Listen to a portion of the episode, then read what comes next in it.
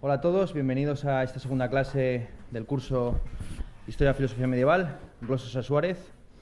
Eh, yo acostumbro a dar una, una lección, una clase como de apertura de curso, o por lo menos así lo he hecho en los tres años que estuve dando clase en la Universidad Complutense de Madrid, eh, un poco siguiendo ese formato de, la, de, la, lección de apertura. es muy interesante ver este tipo de textos, eh, por ejemplo, la famosa lección de apertura que hizo Hegel Hegel, cuando toma la cátedra de posesión, toma posesión de su cátedra en Berlín, da un famoso un discurso muy breve, que además justo es el día de mi cumpleaños, el 22 de octubre, el 22 de octubre de 1818, hace ahora dos años de, su centenario, en el que eh, pues Hegel expone su visión de la filosofía y el papel que va a desempeñar eh, Berlín y sobre todo Prusia en la realización práctica de la filosofía. Hay que recordar que Hegel fue un filósofo bastante tardío, digamos, en desarrollar su sistema filosófico. Le pasó un poco como a Suárez, que era un poco zoquete de, joven, comparado con su compañero de piso, que era eh, Schelling, y no digamos ya eh, Helderlin, el poeta y también filósofo, pues la verdad es que Hegel tardó bastante en articular un, cuerpo de doctrina un poco consistente durante toda su juventud, hasta alcanzar los 37 años que escribió La fenomenología y el espíritu. La mayor parte sus textos eran eh, retazos y retales y demás, de tal forma que no consiguió realmente un puesto académico de cierta importancia hasta que fue llamado a filas en Berlín. Hasta entonces estuvo dando clases en institutos. De hecho, la ciencia lógica, que es uno de los libros seguramente más difíciles de de toda la tradición occidental, lo escribió la ciencia lógica, ese libro, mientras estaba dando clase, insisto, a lo que ahora mismo sería secundaria. Eh, algo parecido fue la Enciclopedia de Ciencias Filosóficas, que en principio era un manual de secundaria, pero bueno, ya sabemos cómo, era, cómo eran los, los los gimnasios, que así es como se llamaban los institutos de secundaria eh, esto, alemanes. Como es evidente, en Alemania y Francia eh, se mantenía un poco la tradición griega. Por un lado, los alemanes llamaban a sus institutos eh, gymnasium y por otro lado tenemos a los franceses con el liceo, que es una referencia evidentemente a la, a la escuela de, Aristóteles. Entonces, bueno, en, esos gymnasium se daban clase a veces a las 5 de la mañana y cosas así. La verdad es que los alemanes, pues bueno, así les, les salió esas generaciones de estudiantes, profesores y demás en el siglo XIX. Entonces, yo un poco siguiendo esta tradición acostumbraba eh, y, a dar esa lección de apertura, porque creo que es interesante, me parecía interesante como una suerte casi de verso libre, un verso blanco en mitad de una composición luego más armónica que va a ser la del propio curso. Eh, y la acostumbraba a hacerla en la primera sesión, generando evidentemente mucho desconcierto entre el estudiantado, que no veía ninguna relación entre el programa docente que se acaba de repartir y la clase o magistral o, la lección de apertura, que normalmente trataba sobre un tema más o menos vinculado con la pedagogía. El primer año que yo di eh, Ideas Estéticas y el Pensamiento 1, que era la asignatura que yo tenía en Complutense, eh, lo que, el, tema, el tema de la clase de apertura era qué es la universidad, explicando cuál es la trayectoria de la universidad, exponiendo, entre otras cosas, lo que dije el otro día, que la universalidad de la universidad no consiste en la universalidad de sus temarios. En la Edad Media tan solo había eh, cuatro grandes facultades, tres mayores y una menor. La menor era la de artes, entiendo por artes el trivium y el quadrivium, eh, la teología, derecho y medicina. Esas eran las cuatro facultades de universitarias que había, eh, excluyendo evidentemente un montón de campos que ni siquiera se contemplaban. La universalidad de la, filosofía y de la universidad no consiste, insisto, en la universalidad de sus temas, sino en la universalidad de sus, eh, de sus oyentes, de sus estudiantes y de sus profesores, de sus integrantes. el segundo año que estuve en Complutense, la, en la clase o lección que di era una clase o lección sobre la pedagogía, contra los pedagogos o algo así la titulé, contra la pedagogía, creo que eran interrogantes. Eh, planteando un poco cuál era mi posición en relación a todos los debates que ha habido en la pedagogía española reciente. Evidentemente, con la aplicación de eh, Bolonia en la universidad y con todo lo que ha sido la aplicación de métodos psicopedagógicos en la, educación secundaria, sumado a este giro, además, eh, vamos a llamarlo hacia la teoría queer, los estudios de género, pues ha habido un montonazo de debates que en una época se circunscribieron al campo puramente académico y que ahora ya han saltado casi a, a la plana de los periódicos, televisiones y demás. ¿no? Eh, y hoy, pues, que voy a hacer esto mismo en estos dos, en estos dos cursos que doy aquí en, la Universidad de Zaragoza, eh, quisiera enfocarlo de una manera un poco distinta. En lugar de hablar de la pedagogía de la universidad o del instituto, que fue el tema que abordé en la tercera lección de apertura que di en la Universidad Complutense, lo que quisiera es ya enfocar eh, esta lección de apertura, que es la segunda que doy en, ambas asignaturas, tanto en medieval como en antigua, enfocarla no tanto a eh, la institución, institución de la que ya he hablado, y si quieren ustedes saber cuál es mi posición, pueden buscarla por internet, sino enfocarlo al método. ¿Cuál va a ser el método ya un poco de manera un poco más positiva que vamos a aplicar, por lo menos en esta, eh, en esta asignatura concreta de este año? Eh, bueno, como están viendo ustedes, eh, pues este temario es un temario que yo me he preparado en el que no hay manual. Esto es, para mí es una cosa esencial, importantísima, que no haya eh, manual y que sean ustedes mismos los que se saquen las habichuelas de, se la pongan en el plato. Es decir, que lean los, originales o busquen ustedes sus propios manuales, sus propias referencias o, me, me, las pregunten, así de sencillo, ¿no? Entonces, lo que voy a exponer en esta lección y en la que viene después, en Antigua, es un poco cuál va a ser el método de las dos asignaturas, dos asignaturas que, como ya dijimos el otro día, pues son primas hermanas, una no se puede comprender sin la otra, ¿no? Pues bien, en esta clase que hemos titulado El método del profesor ignorante, eh, lo que voy a exponer es un poco cuál es mi, visión de la, de, la labor incluso del profesor o del maestro. Eh, quisiera comenzar, bueno, quisiera comenzar para, antes de nada agradeciéndole a eh, José Manuel, un tipo de Facebook que me ha prestado el cable con el que voy a poder grabar la clase de hoy, eh, las dos, la primera y la segunda.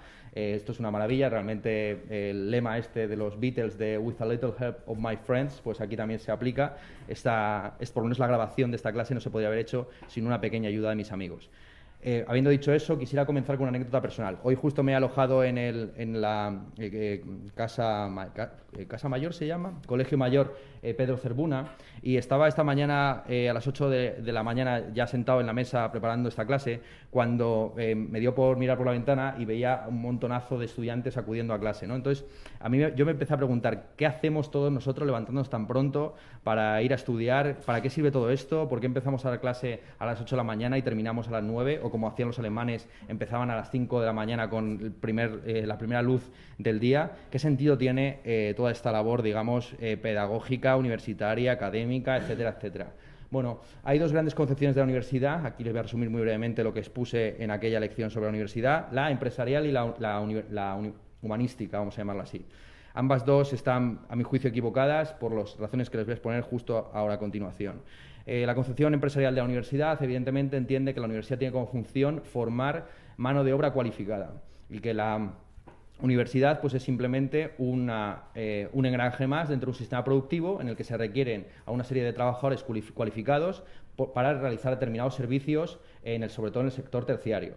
Entonces, la universidad sería la gran mm, productora, la fábrica de los trabajadores.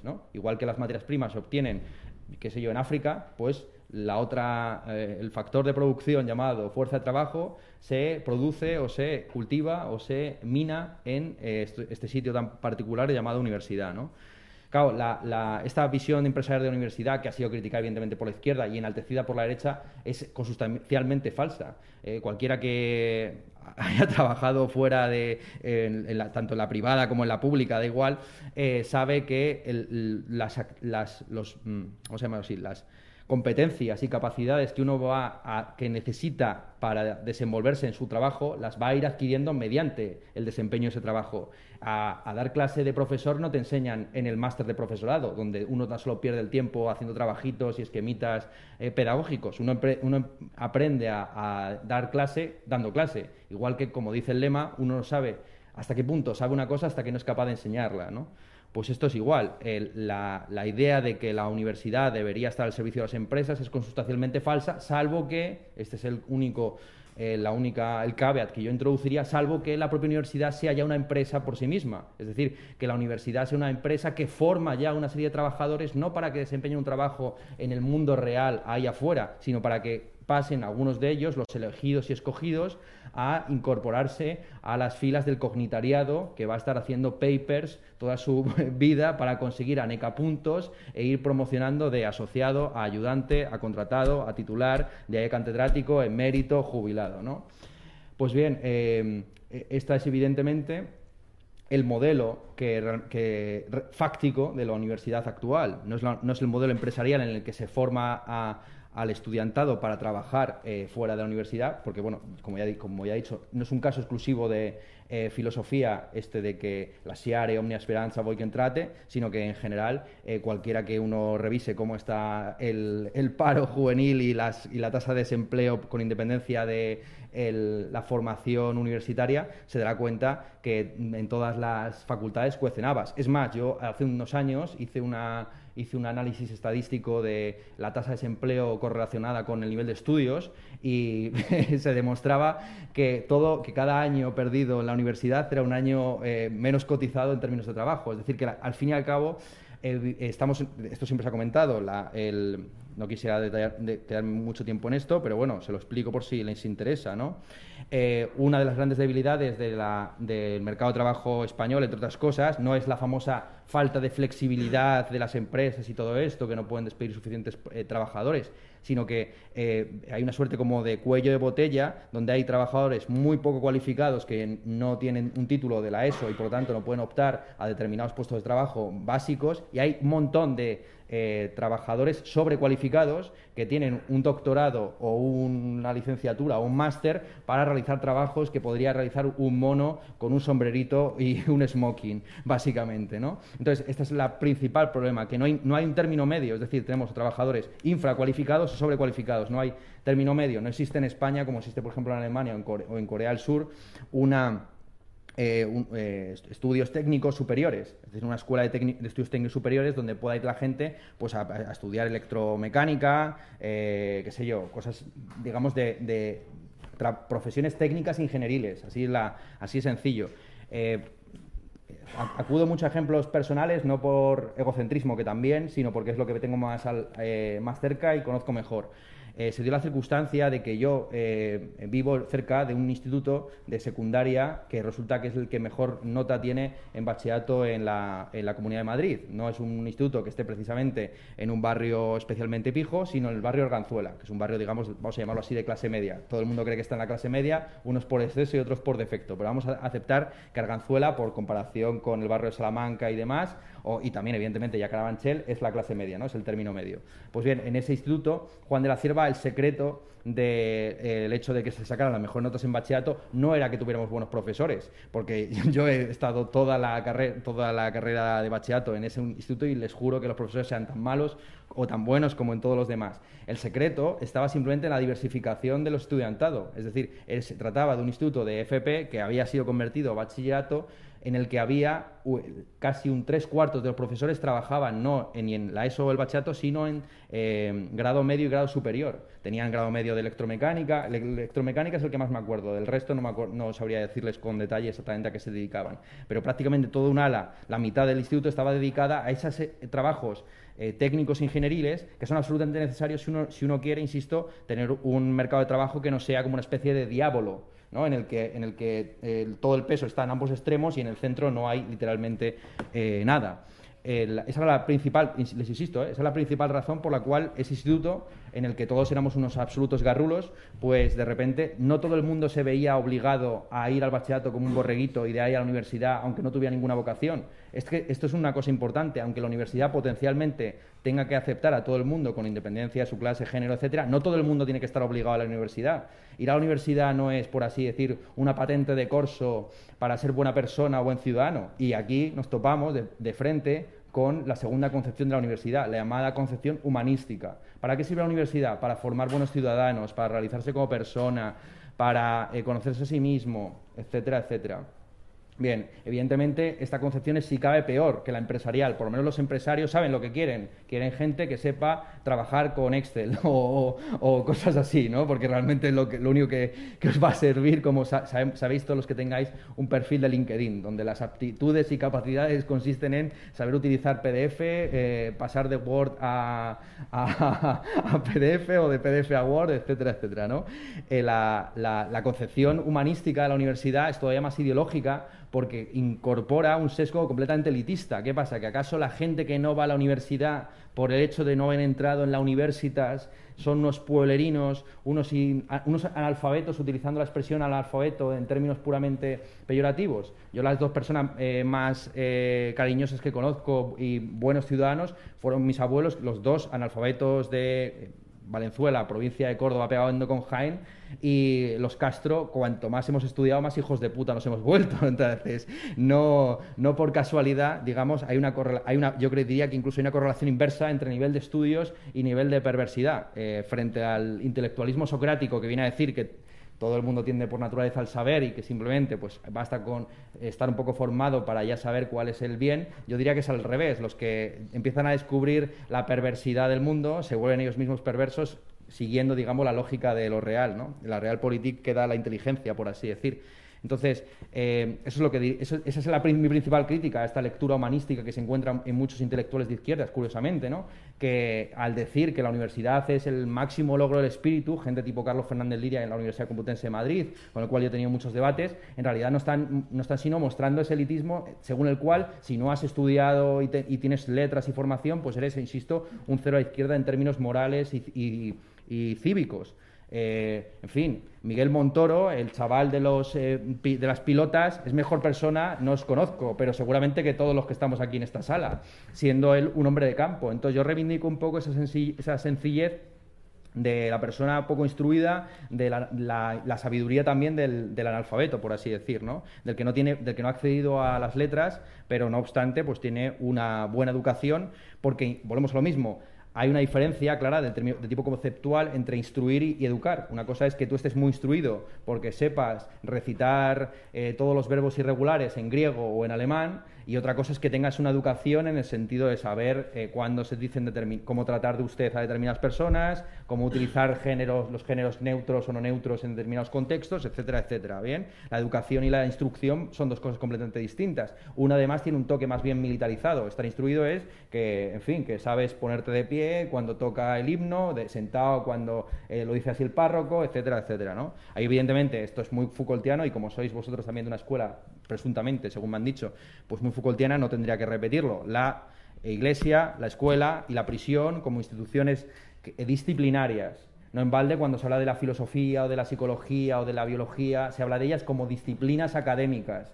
Y son disciplinas porque implican, requieren de una cierta disciplina, de, de un disciplinamiento, vamos a llamarlo así, del propio cuerpo y de la propia mente, de acuerdo con los contenidos normativos y disciplinarios de, esos campos de estudio. ¿no? Entonces, esa es la eh, principal objeción que yo plantearía, insisto, a esa concepción humanística absolutamente falsa que eh, quiere atribuirle a Humboldt o a quien sea pues esa concepción de la, universidad como una universidad popular y al mismo tiempo de calidad. ¿no? Eh, por desgracia, uno no puede tenerlo todo. Igual que se ha dicho muchas veces que mm, los tres lemas de la Revolución Francesa, igualdad, eh, libertad y fraternidad, lejos de ser tres propiedades perfectamente armonizables, son la tesis, la antítesis y la síntesis. Es decir, que en realidad cuando uno promueve la libertad está de alguna forma minando la igualdad y no es sino a, través de la fraternidad como síntesis de los opuestos que igualdad y libertad pueden, eh, por así decir, reconciliarse. Pues lo mismo podríamos decir para cualquier servicio público.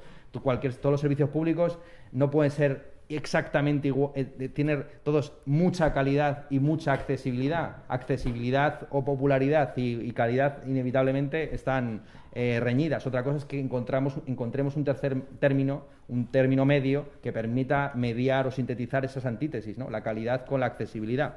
Eso es lo que eh, diría. Este humanismo, esta concepción humanística de la universidad tiene sus modulaciones ideológicas, evidentemente. El humanismo de, izquierdas es el que hemos visto, el que acabo de exponer. Es decir, la idea de que la, universidad se va a obtener pensamiento crítico, a deconstruir los conceptos establecidos, a triturar el patriarcado, a poner en jaque el pensamiento neoliberal, lo que sea. Es decir, como si aquí hiciéramos una especie de pura labor destructiva o deconstructiva, y donde de aquí salieran unos finos argumentadores escépticos que no dejan pasar una sola falacia, ¿no? Al contrario, al mismo tiempo que se destruyen unos mitos, se construyen otros. Entonces, incluso habrá quien diga que la propia idea del patriarcado es un mito porque es un constructo holístico que, va más allá de los individuos, etcétera, etcétera. Entonces, toda destrucción de mitos o toda deconstrucción va de la mano de la construcción de otros edificios no menos ideológicos y mitológicos. Bien, toda emancipación supone también, en cierta medida, la incorporación de ese individuo o de ese colectivo en un conjunto de normas nuevo, aunque el conjunto de normas sea utilizar el género neutro, eh, en fin, nunca más volver a decir chino, sino asiátique, etcétera, etcétera.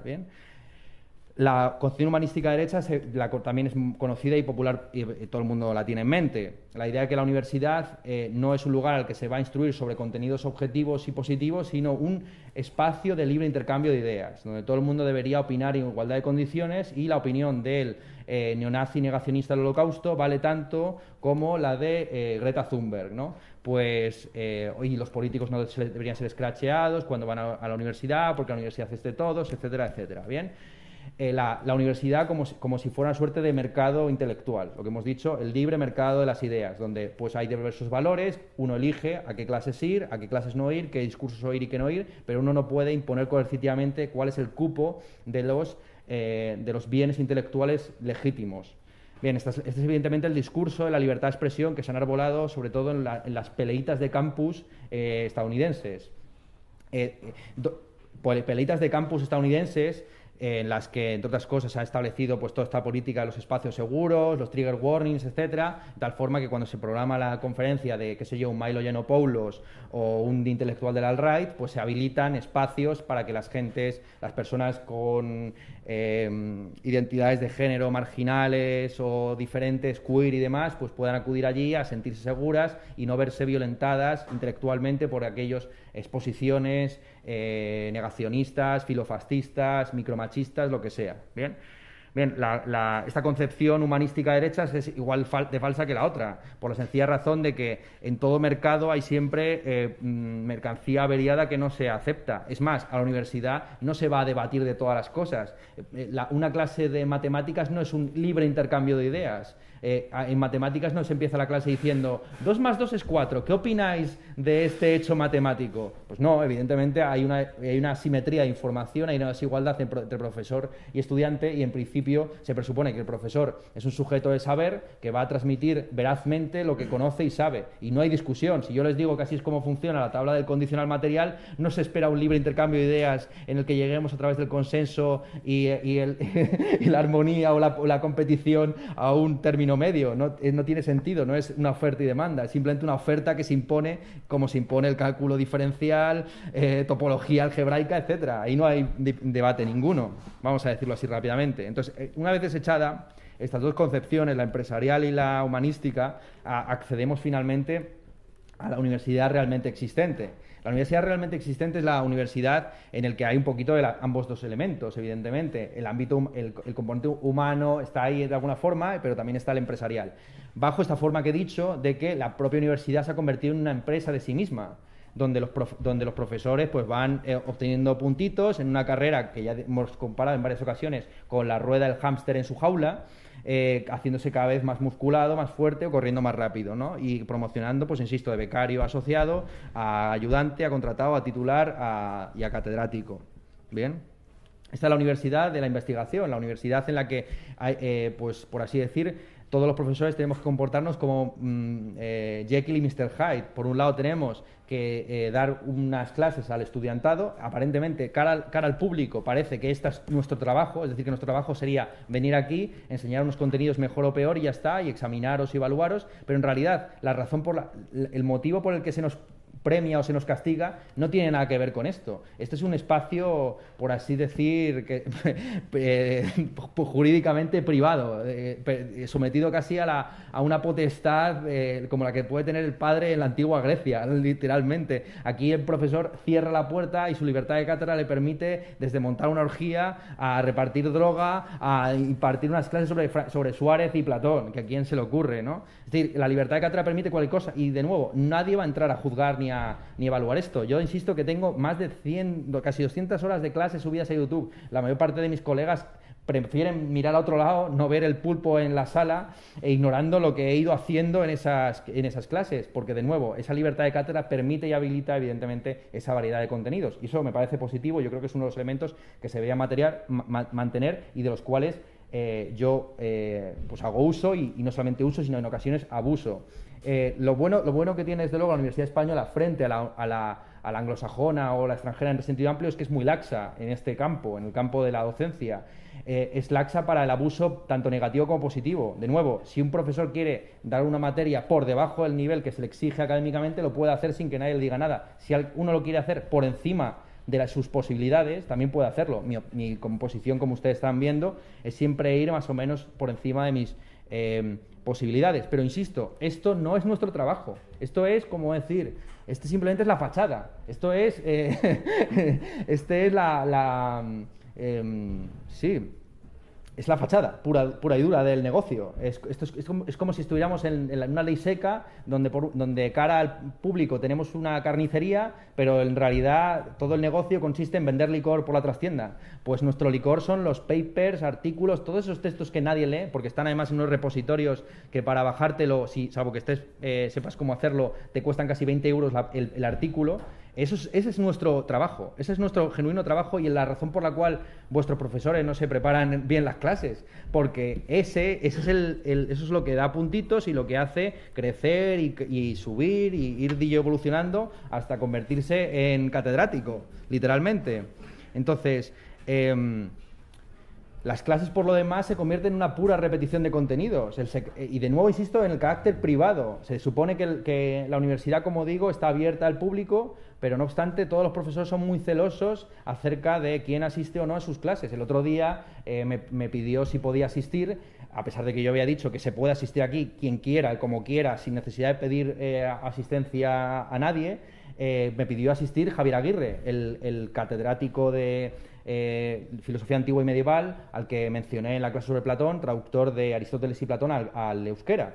Pues bien, eh, este señor que apareció tarde y mal aquí para regalarme un libro y luego irse a cenar con nosotros y pagarnos y convidarnos la, cena como a 8 o 10 estudiantes que estábamos por ahí, yo es que me considero todavía estudiante en este sentido, pues me, me preguntó pues siguiendo un poco de cortesía académica, Ernesto, ¿no te parece, no te parece mal que vaya a tu clase? Claro, pero hay mucho pudor de que de repente a clase de un profesor venga otro profesor. ¿Qué estará haciendo ahí? ¿Está tomando nota? ¿Es como una especie de espía? O incluso se produciría un conflicto como el de Alejandro Magno y, Darío, ¿no? Aquella frase famosa de, del mismo modo que no puede haber dos soles sobre el firmamento, no puede haber Alejandro y Darío sobre la tierra. El imperio no reconoce ningún eh, igual pues parece que los profesores somos como osos panda, que somos muy amables y tenemos buena pinta cuando nos, vemos enjaulados y solos, pero los osos panda son los hijos de puta. La principal razón, entre ellos digo, la razón principal por la que los osos panda están en extinción, aparte de porque los cazan a, cientos, es porque son muy territoriales y entre ellos se llevan muy, muy mal.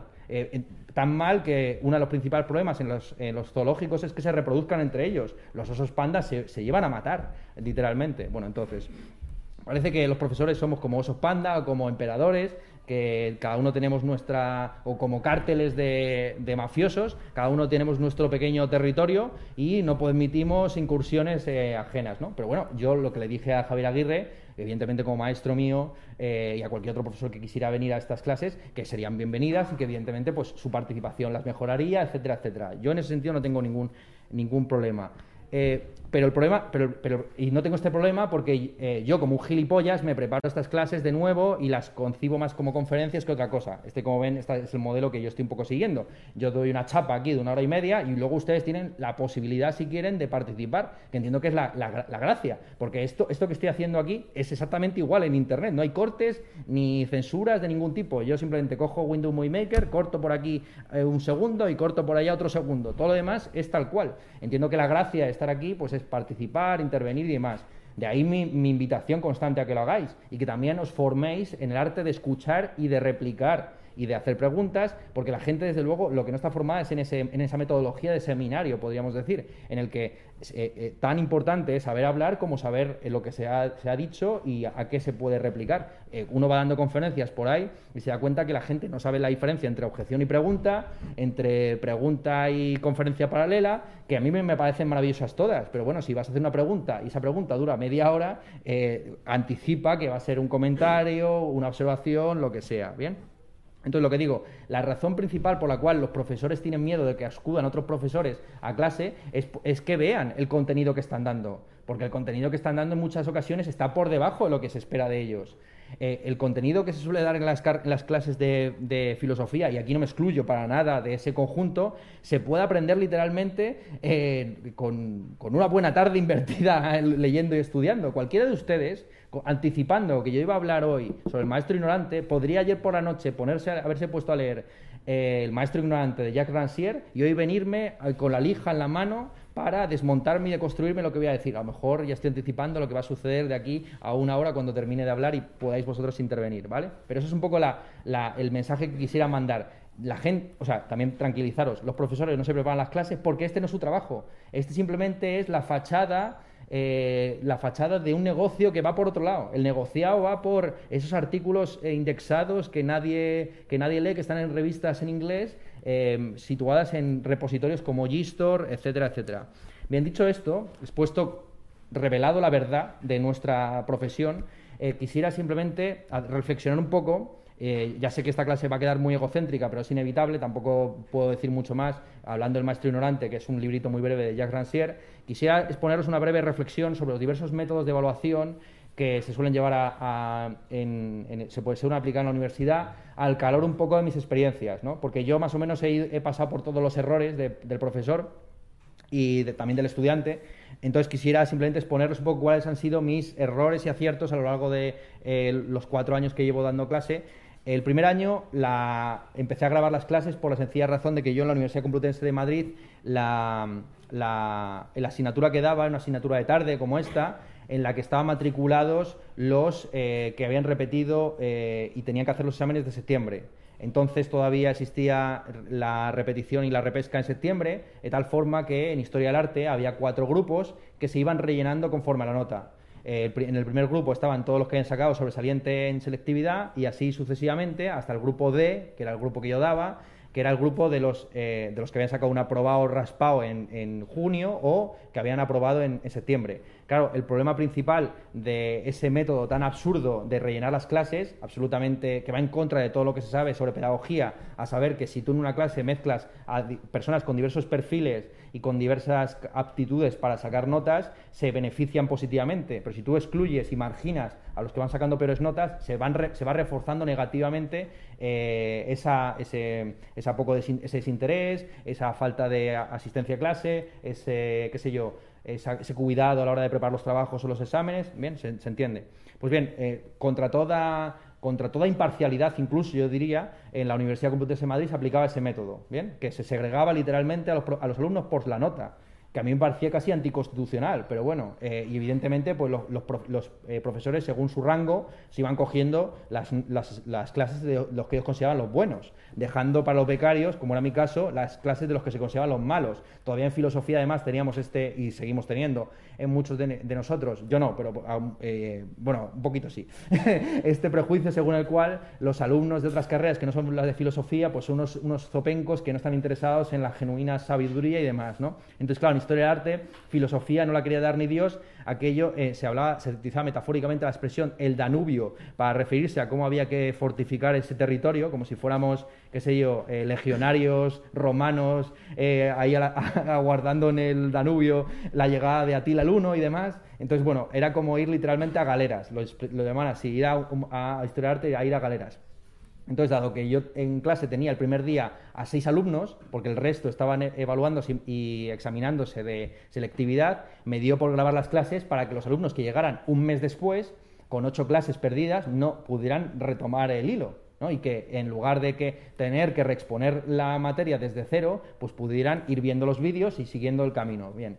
Em, era la clase, como estamos diciendo, los refusés. Eh, y yo me, siempre me, mm, esto, me lo he considerado un timbre de honor el, haber eh, dado siempre clase a, los que se consideran los malos, los defectuosos, eh, los talados, etcétera, ¿no? En este caso los refusés. Aquí estoy evidentemente jugando con la, con la expresión que se utilizaba en Francia para referirse a eh, las exposiciones del, eh, del Museo de Bellas Artes. Anualmente se hacía una exposición de los artistas vivos en el que eh, los cuadros, las obras de arte, las esculturas y demás pasaban por un tribunal.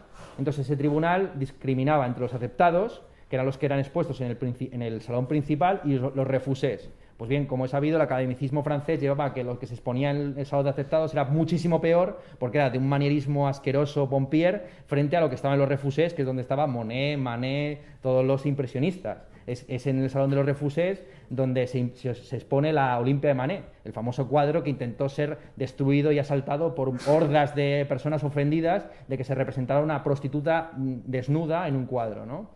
Eh, llegó incluso una señora a, ponerse ahí de 8 de la mañana a 8 de la tarde, abriendo un paraguas delante de la prostituta desnuda para que la gente no pudiera eh, ver lo que allí se exponía. Pues bien, yo me dignaba y siempre he considerado una yo siempre he considerado que es mucho más interesante dar clase a los a los refusés que a los aceptés por la porque yo mismo he sido toda mi vida un refusé y de nuevo pido perdón por el carácter autobiográfico, si se quiere, de esta clase, eh, pero igual que Francisco Suárez o igual que todos estos, eh, a mí me gustan, entre otras cosas, por lo torbos que habían sido durante toda, la, durante toda su formación. Yo estuve a punto de repetir eh, quinto de primaria, tercero de la ESO y segundo de bachillerato, y, hasta que ya me convertí en un, en un chico aplicado y toda la carrera la hice más o menos pues, bien realizada. Uno de los profesores que a mí más me influyó, le quiero mencionar, aunque no es conocido, es un profesor de primaria, de secundaria, llamado Julián Ausín, que era uno que daba historia, y él, y él, a pesar de que tenía muchos eh, mm,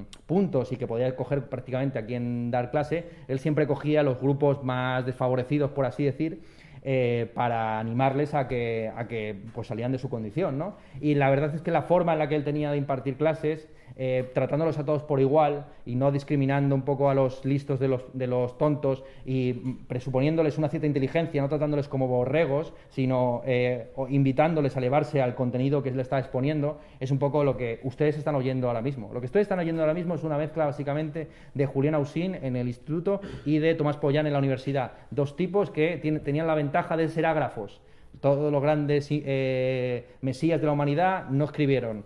No lo hizo Jesucristo, tampoco lo hizo Sócrates. Eh, eh Buda, evidentemente, lo que tiene, los, textos que nos han llegado de él son eh, verba dicendi, son dichos, apotegmas y frases, ¿no? Entonces, en este caso, pues yo también tengo mis ágrafos de los que he aprendido cómo hablar y no sé si esto es pedagógico o no, pero así es como lo, lo he hecho.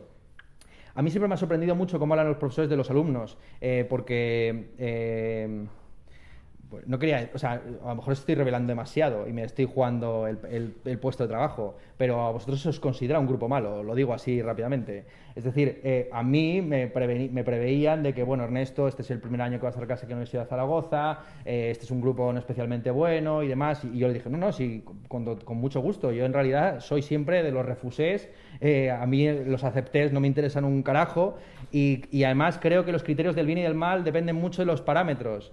El bien y el mal, eh, como tantas otras categorías, son eh, categorías sin, no son categorías eh, categoremáticas, son propiedades sin categoremáticas. Salvo que se den los parámetros, no se sabe qué es el bien y el mal. Porque claro, si por, buen, por bien y mal se entiende no utilizar el móvil en clase o no poner falta de ortografía, entonces yo insisto que he sido el peor alumno jamás habido porque yo no he llegado a poner tilde en camión hasta tercero de la ESO. Así se lo, se y, y me enteré de que mi no llevaba tilde hace dos años.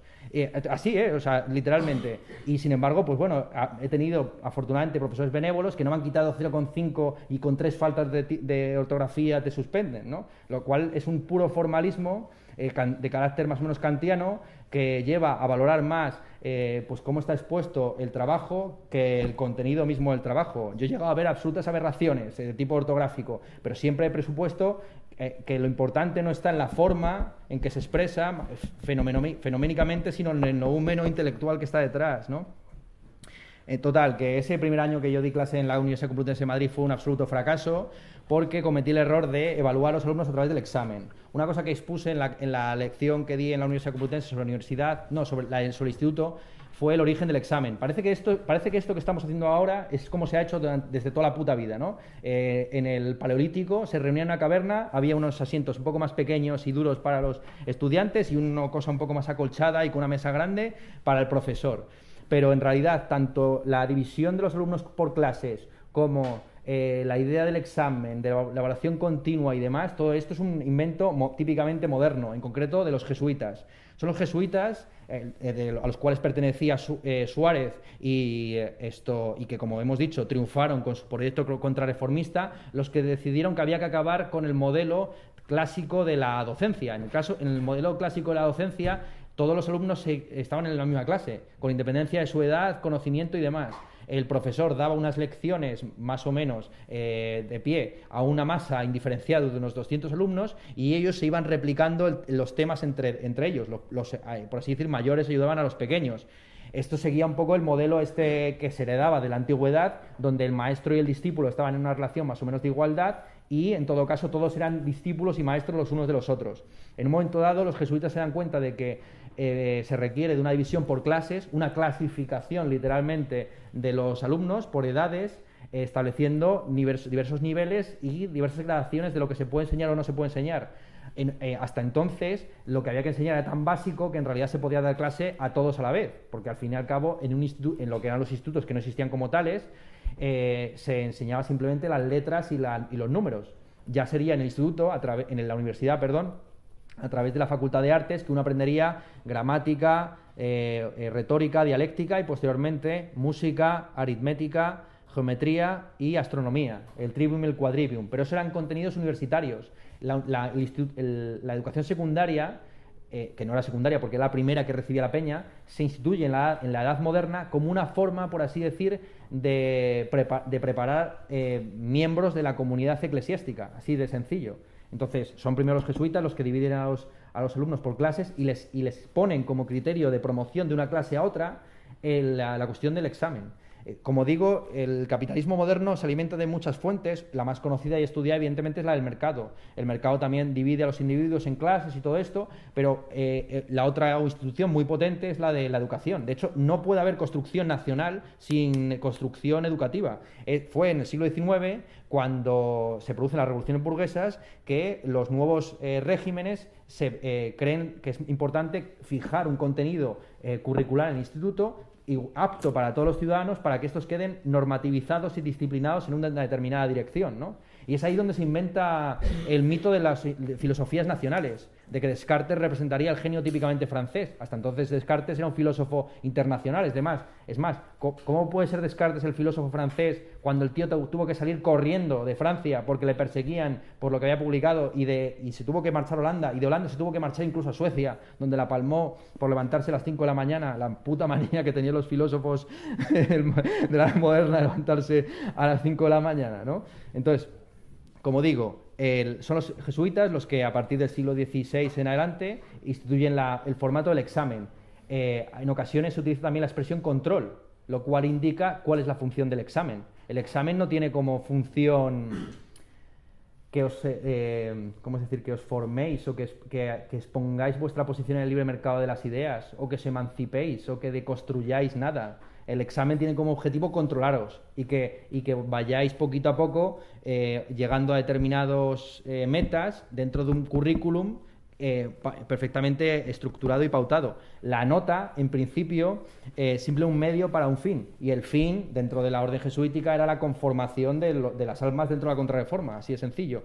Plantear un modelo educativo distinto al, al, protestante. El modelo protestante era muy sencillo, sola escritura Solo la escritura de la Biblia vale la pena, eh, todo lo demás, los concilios, los dictámenes del Papa, etcétera, e incluso los obispos, no tienen ninguna validez. Lo que hay que enseñar a la gente es a leer y escribir, hay que traducir todos los textos sagrados al idioma vernáculo y tirar para adelante. Frente a ese modelo tan básico y elemental, el modelo jesuítico consiste en apostar por las matemáticas, el, uso del latín, etcétera, y llevar a cabo una, formación mucho más intensa con disciplinas además como la física, poco, la química entró mucho más tarde, evidentemente, porque la química no existe hasta el siglo XVIII. Eh, pues bien, esa es la, como digo, mi primer año fue un absoluto fracaso por la cuestión del examen.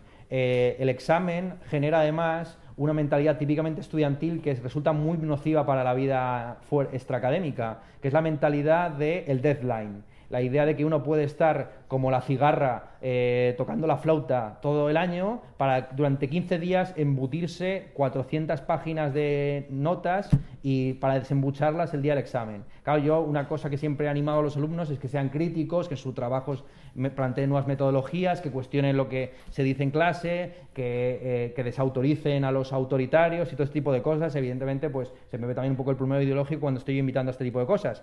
Pero lo que vi, evidentemente, en el examen es que los alumnos eh, a través del procedimiento del control se autocontrolan y lo que hacen es desembuchar exactamente lo, mismo que les has dado. Ese año, como digo, yo iba subiendo los vídeos de, las clases nada más que se producían.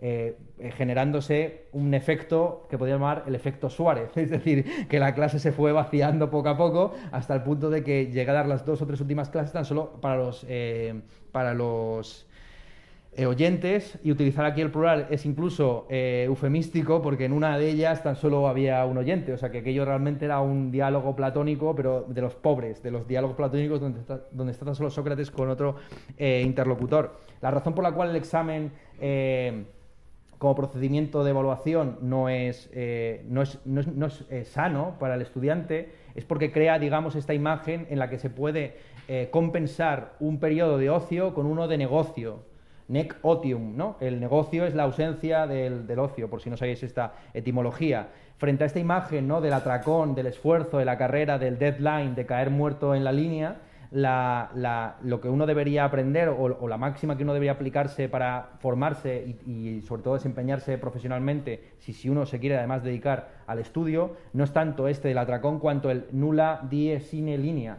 eh, ni un día sin línea ni un día sin un poquito de estudio, sin trabajo, etcétera. Eh, el, problema que tienen los individuos que se han formado en un modelo pedagógico basado en el examen y en el control o en la entrega de trabajos en un deadline es que no son capaces luego de gestionar proyectos a, largo recorrido. Se pueden aprender un temario de una, dos, tres, cuatro, cinco asignaturas para un determinado día en una semana, pero no son capaces de terminar una tesis doctoral de 400 páginas porque eso no se escribe en una semana.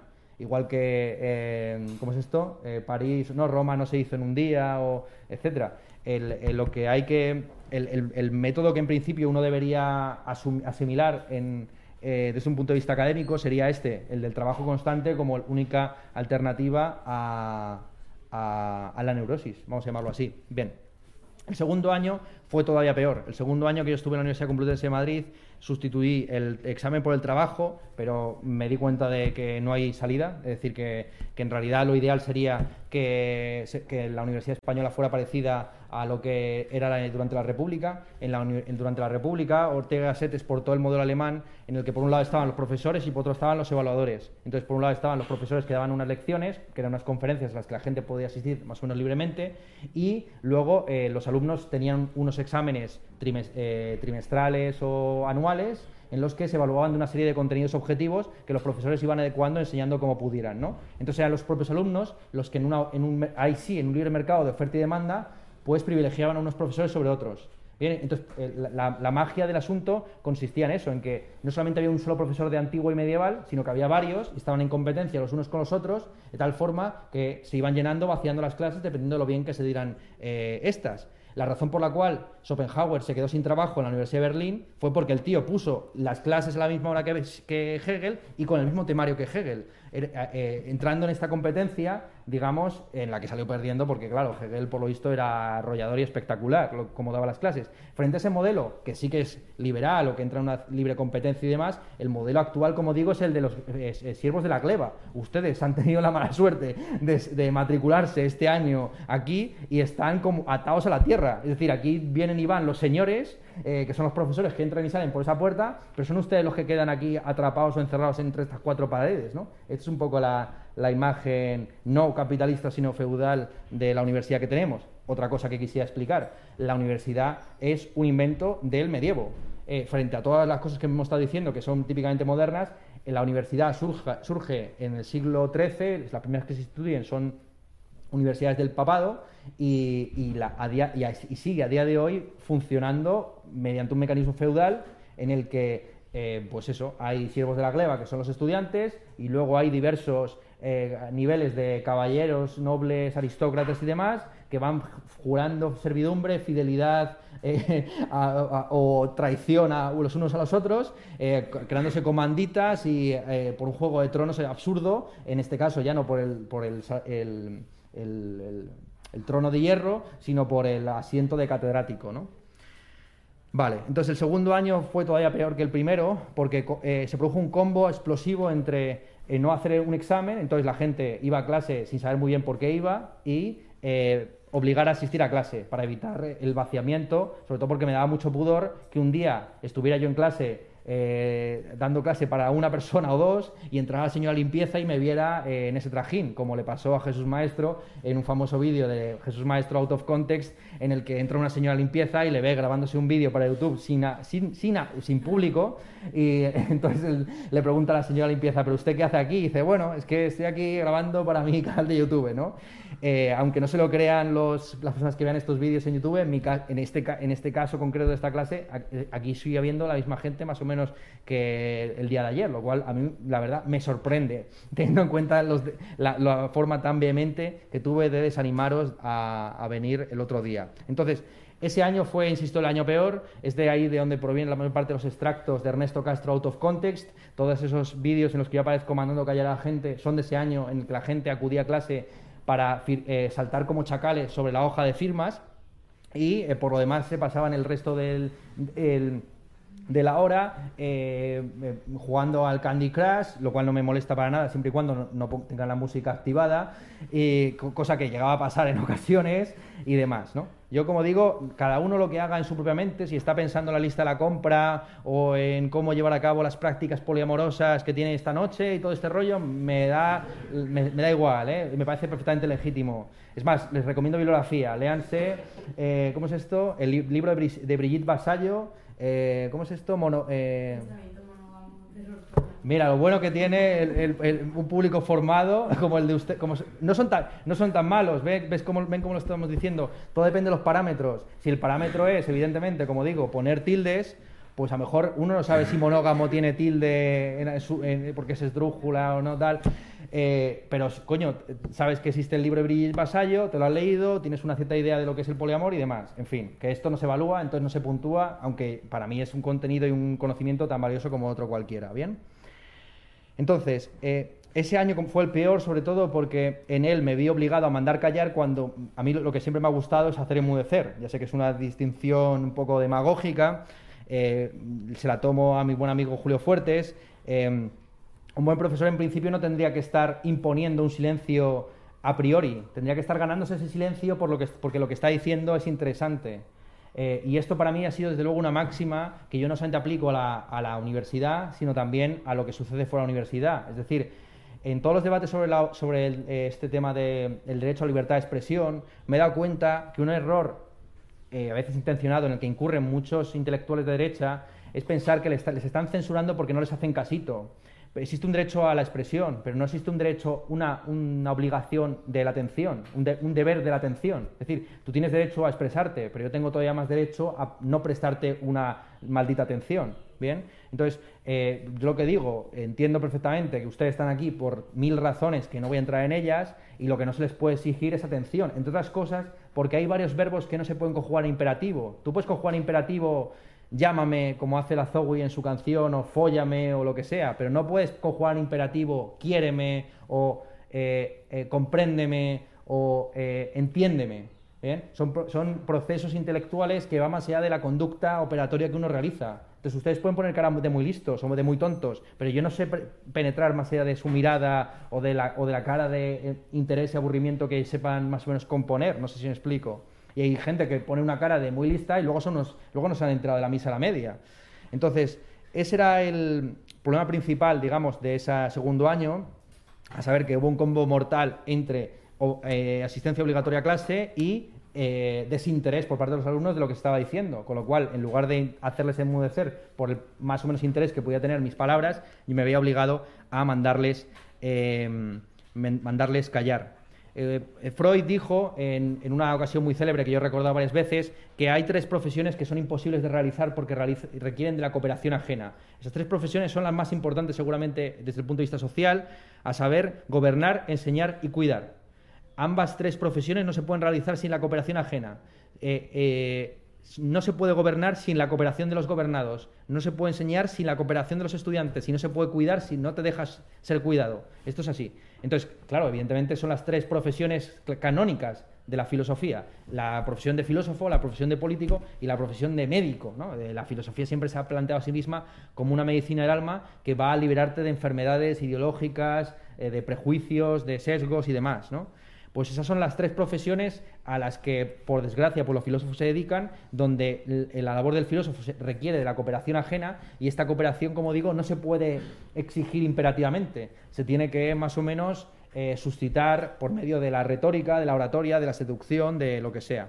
Bien, tercer año. El tercer año fue peor todavía, si cabe, porque en él, eh, a pesar de que no pasé lista y a pesar de que hice el trabajo, que es la, lo siento, es la forma más sencilla que se me ha ocurrido de evaluarles a ustedes, eh, se dio la circunstancia de que la gente ya asistía a clases sabiendo quién era yo. Entonces, desde el primer día, pues ya había gente que había visto mis vídeos, o la entrevista a la de John Beef, o la de Zetangana, etcétera, y, esperaban que en las clases fueran más o menos como eso, o, eh, lo peor todavía, eh, no tenían un interés por los contenidos de la, de la asignatura, sino por la propia figura del famoso, o del famosete youtubero. Entonces, en concreto, eh, hubo un alumno de, cuyo nombre no, me acuerdo, afortunadamente, que eh, cada vez que yo terminaba eh, la clase se me acercaba como por la espalda para hacerme preguntitas sobre el mundo de la fama. lo recuerdo perfectamente cómo se me acercó el segundo día de clase, que yo estaba hablando de Schopenhauer, y me dijo con este tonito, anda que te tenías callado lo de Vodafone You. Entonces, claro, eso te le faltaba añadir como remate putita. Anda putita que te tenías callado de Vodafone You. Y yo le dije, pero bueno, no me parecía pertinente hablar de Antonio Castelo eh, en una clase sobre Schopenhauer. Y me dijo, y me dijo, eh, y entonces em, solo le interesaba eso. Es decir, yo estaba. Yo, ¿Lo de Vodafone qué es? ¿Vodafone You? Sí, sí. Lo de Vodafone You, que fui un día yo a, a una entrevista en ese programa que, sería maravilloso que entrara un profesor ahora, ¿no? Entonces, Ernesto Castro, un tío súper duro, que vamos, le voy a enseñar, está hablando Suárez y tal, y de repente está hablando de eh, yo soy una pringada. Pues eso fue. Eh, un día me invitaron allá a Vodafone You a, una entrevista sobre el tema de la filosofía. No, no sé lo que es. No, sabe usted lo que es Vodafone You, pero sabes lo que es Vodafone, ¿no? vale. Vodafone You es eh, un programa de mm, televisión, ¿no? Que se emite por YouTube en el que están eh, varios famosos, entre ellos eh, algunos un poco millennials, como eh, Yo soy una pringada. Pensaba que esta fuera la primera pregunta del curso, pero bueno. además, puramente como el dato. ¿Qué es el dato? ¿No? Tienes un ordenador delante, pero no, no, O sea, tú eres un hombre. Tú eres... Vale. Vale, o sea, tú eres el manco de la clase que decíamos que tienes un ordenador delante y puedes teclear Vodafone You, pero... vale, vale. Es una broma, ¿eh? No quiero señalizarte aquí ahora... Eh, no, eres el manco ni no estoy haciendo una broma capacista ni nada por el estilo. Entonces, Vodafone You, como digo, simplemente es un programa de los 40 principales en el que llevan a personajillos a hacerles entrevistas y sobre todo ha sido muy conocido porque hacen entrevistas sobre todo a traperos. Y a mí llevaban un poco a hablar de la filosofía con Yo soy una pringada, que supongo que la conocerás, Quesada, ¿o no? Bueno, no pasa nada, no pasa nada, estás bien. O sea, eh, eh, tú en realidad eres un filósofo, o sea, ¿qué cojones tienes que tú interesarte de ellos soy una pringada ni leches? Ya está. Es que mejor que no lo sepas, o sea, te acabo de perturbar. Tú ahora mismo borra, ¿vale? Borra lo que te acabo de decir. volvamos otra vez a Suárez, tío, tranquilo, no pasa nada. Entonces, eh, tercer año, la putadita de la fama. el, aquel eh, aquel que se consideraba más discípulo dentro de la clase, porque se acercaba y, quería acompañarme y me decía que me llevaba la mochila y no sé qué, pues este era el que yo más odiaba, porque en realidad se acercaba a mí no por nada, no por ningún contenido objetivo, sino por el puro aura de la fama. Eh, llegó incluso un día a mostrarme una foto en la que él se había hecho un selfie con un famoso y me dijo, mira Ernesto, te voy a quitar el trabajo. Entonces le dije, ¿cómo que me vas a quitar el trabajo? Eh, ni siquiera eres de filosofía. Y me dije, no, te voy a quitar el trabajo porque tu trabajo es ser famoso. Dije, ¿tú crees que yo estoy dando clase porque unos han buscado, o sea, el, director del departamento ha buscado, vamos a buscar youtubers potentes, a ver, o sea, yo estoy aquí porque saco unas notas, he hecho un doctorado, tal, tengo una, carrera académica y demás, ¿no? Eh, y, y le empecé a dar vueltas al asunto este de la fama, que me parece muy perturbador, eh, mucha gente se queja evidentemente de la fama y los primeros son los youtubers que lloran un montón al respecto. Yo si fuera el Rubius y estuviera cobrando lo del Rubius, para empezar, dejaría de hacer vídeos y me iría a las Bahamas a leer a Suárez. Eh, segundo, pues tendría en cuenta que una cosa va a cambio de la otra, ¿no? Pero entonces, el tema principal era que un, eh, había un gusto por el, propio contacto aurático con la figura famosa. Entonces, le daba igual lo que yo diera. lo importante era el epifenómeno de la fama Y estuve buscando y encontré que no lo- una de- unas declaraciones de Jennifer Aniston muy interesantes, eh, me sentí muy representada eh, con lo que dijo Jennifer Aniston en esa entrevista, que era, la gente cree que mi trabajo es ser famosa, pero en realidad mi- eh, ser famosa es un resultado de que yo he hecho bien el trabajo. Eh, no, yo no creo en esa meritocracia, ni creo en la idea del trabajo bien hecho, creo en, el en la idea del trabajo hecho, puro y duro, conforme unos criterios más o menos propios de lo que es lo bueno y lo malo, eh, pero más o menos esa sería un poco la, la- la razón por la cual este tipo me caía tan mal, porque convertía lo accesorio, lo oblicuo, lo, lo, lo- lo que era simplemente la cáscara, en lo central. Hasta el punto que en ocasiones se llegaba a acercar a mí después de una clase de dos horas sobre Derrida, clase que di hace dos años, pero que acabo de subir justo a YouTube, y me preguntaba cosas como, he buscado en Google el nombre de este tipo y tengo entendido que está vinculado con la deconstrucción. ¿Es esto cierto? Entonces le dije, cabrón, llevo dos horas hablando de la deconstrucción, ¿no? O sea, y este era el que se acercaba, me, me hacía dibujitos, en plan, eh, ¿qué, te crees que me estás haciendo un regalo al mostrarme que te has pasado toda mi clase retratando mi cara en lugar de escuchando eh, mi- lo que estoy diciendo? ¿Tú crees que mi, función en esta clase es posar como modelo para eh, dibujantes otaku? eh, que porque claro, el tipo también, mm, o sea, ¿no? Caía de ese lado, caía de ese lado. Los poetas y los otakus, dos conjuntos que hay que evitar a más no poder, ¿no? Entonces, bueno, esta es la, este, es- y este es un poco el, este sería el cuarto año en el que doy clase y, el, qué espero. Pues no lo sé realmente. La novedad respecto de años previos es que las clases duran dos horas. Dos horas que en realidad se, hacen, se pasan volando por lo menos para mí eh, pero que por lo menos permiten la participación del estudiantado así es como lo planteé. Por ese motivo estas, estas lecciones van a tener un componente más de diálogo si ustedes quieren leer los textos eh, yo de nuevo vuelvo a lo mismo. Sé que Suárez va a ser difícil, pero Platón, eh, lo comentábamos antes con el catedrático del País Vasco. Eh, León tiene 20 páginas, la apología de Sócrates a lo mejor 50. Son textos breves que se leen en una tarde y que dan mucho gusto literario y que no cuesta nada leerlos para venir a clase con dudas, cuestiones, preguntas e incluso críticas a lo que se vaya diciendo. ¿no? Entonces, eh, lo que a mí me interesaba era sobre todo esa, esa especie de... eh, romper la jerarquía entre el profesor y el, y el alumnado. Es evidente de- que es imposible eh, romperla desde el comienzo y que se tiene que destruir desde dentro. Es decir, yo, yo no soy de estos profesores que eh, habla gratuitamente de lo mucho que a- aprende sus estudiantes. Yo, por desgracia, se lo digo así de claro.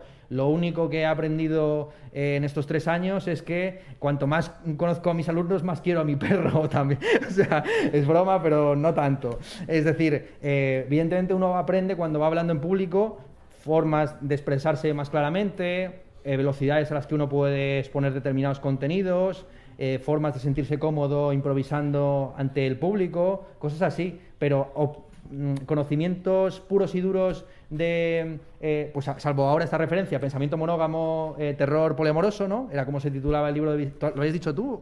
eh, de Brigitte Vasallo, pues salvo este tipo de títulos que me- me- a veces me ofrecéis, eh, poquito más, ¿no? Entonces, yo lo que espero es que en este curso podamos aprender los unos de los otros, que también ustedes traigan sus conocimientos de cualquier tipo al comentario de Platón, al comentario de Suárez, y que vayamos un poco avanzando, ¿no? Eh, se trata, de- insisto, de desmantelar la jerarquía desde la jerarquía. Es decir, yo no vengo aquí como su amigo, ni mucho menos como su amante, ni como su confesor, sino que vengo aquí como su profesor y vengo vestido al modo tradicional y clásico, un poco para que desde esta formalidad más abstracta, pues podamos ir más allá de la pura forma y penetremos en el contenido. Esa es un poco la, la idea. A mí, no me, a mí no me importará, no les voy a puntuar los acentos, ni las tildes, ni demás, tengan un cierto cuidado simplemente, porque evidentemente eso es importante cara a los demás, pero de nuevo, es, la misma razón por la cual yo me pongo ya este- en mi primer puesto de trabajo un poco más serio esta chaqueta, para que lo- los eh, otros profesores del departamento, que son como osos panda muy celosos de su territorio, pues no me vean con malos ojos, ¿no? Porque claro, un oso panda que lleva una tonsura o el pelo pelirrojo y va vestido de torero,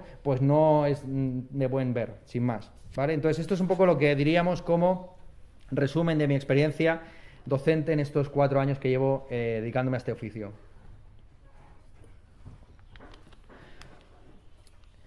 Entrando más en detalle sobre la cuestión del el maestro y el profesor, en general, todos los modelos docentes, por muy diferentes que sean, parten de, que, de la premisa de que el profesor es un sujeto supuesto de saber. Sujet supposé savoir. Esa es la expresión que utilizaba Jacques Lacan para referirse al padre, a la, autoridad por al, otro con mayúscula, al otro del cual emanan las, las diversas eh, leyes. La educación siempre se entiende de una manera jerárquica, tanto en la versión humanística como en la empresarial, como en la investigadora. Se entiende que el profesor sabe algo, que los alumnos ignoran y que la función es, a través de, este, de seminarios, eh, lecciones, lo que sea, que eh, se produzca un trasvase de conocimiento, ¿no? Por así decir, que el agua, a través de una pendiente deslizante, pues vaya cayendo desde el profesor hasta el, el alumno. Se presupone que yo debo estar motivado y entusiasta por, y que debo dar las clases de manera pedagógica, porque ustedes eh, no están interesados. Hay una la mayor parte de los modelos pedagógicos presuponen un desinterés, una desmotivación en el, estudiantado. El estudiantado es eh, ignorante y además se, le presupone eh, la falta de interés por lo que se está dando. Hay una presunción de desinterés, incluso yo acuñaría esa expresión, que para mí me parece muy paradójica, porque en última instancia, si la universidad se comprende a sí misma como una empresa, que es lo que realmente es, ustedes son el cliente. Y si ustedes son el cliente, no solamente ustedes tienen la razón, sino que ustedes eh, están pagando por un servicio por el cual eh, que deben valorar en algo si están invirtiendo su tiempo y su dinero en él. Lo que me parece absurdo es que una vez pasado el nivel de los estudios obligatorios, ustedes sigan viniendo aquí por obligaciones insospechadas o inhóspitas, como por ejemplo que, que sus padres se deberían decepcionar si ustedes no estudiaran una carrera universitaria, cosas por el estilo. Es decir, eh, lo primero que debería decir, deberían ustedes decirle a sus padres es esto que les he comentado previamente. Papá, se gana más de fontanero que de filósofo. Se gana más de fontanero que de cualquier otra cosa, literalmente, que de ingeniero, de, que, de todo. De todas las carreras que ustedes puedan estudiar, eh, si ustedes hacen un grado medio de fontanería bueno eh, o de peluquería, se gana más cortando pelo que llenando la cabeza que está debajo de ese pelo. Así de sencillo, de ideas. Entonces, eh, a mí, evidentemente, les podría contar una anécdota personal de cuando yo descubrí la importancia que supone el interés eh, por parte del alumnado. Eh, la anécdota personal que quisiera contarles, aunque ya la, he contado en varias ocasiones, era cuando yo iba al British Council a estudiar inglés. El British Council, muchos de ustedes lo conocerán, es, una especie como de institución de la Embajada Británica que dan cursos de inglés que luego son los que permiten llegar a los certificados del First, del Advanced y el, el Proficiency. Y recuerdo que me llamaba mucho la atención esa escuela de inglés porque en ella se hacía un ensayo antiincendios. Evidentemente, yo como eh, estudiante malísimo que era, eh, que, ha estado a punto de repetir varios cursos y que ha estado a esto, este, ser expulsado por eh, vandalismo en clase y todo este tipo de cosas, pues lo que más me gustaba de la asistencia al British Council era el ensayo antiincendios, ¿no? es decir, dejar de dar clase. Eh, de, al, British Council, que está en, el centro de Madrid, tan solo asistían eh, pues gente de bien, porque realmente las clases costaban una pasta y prácticamente el 80% de la clase se llamaba Cayetano o Cayetana o algo así, ¿no?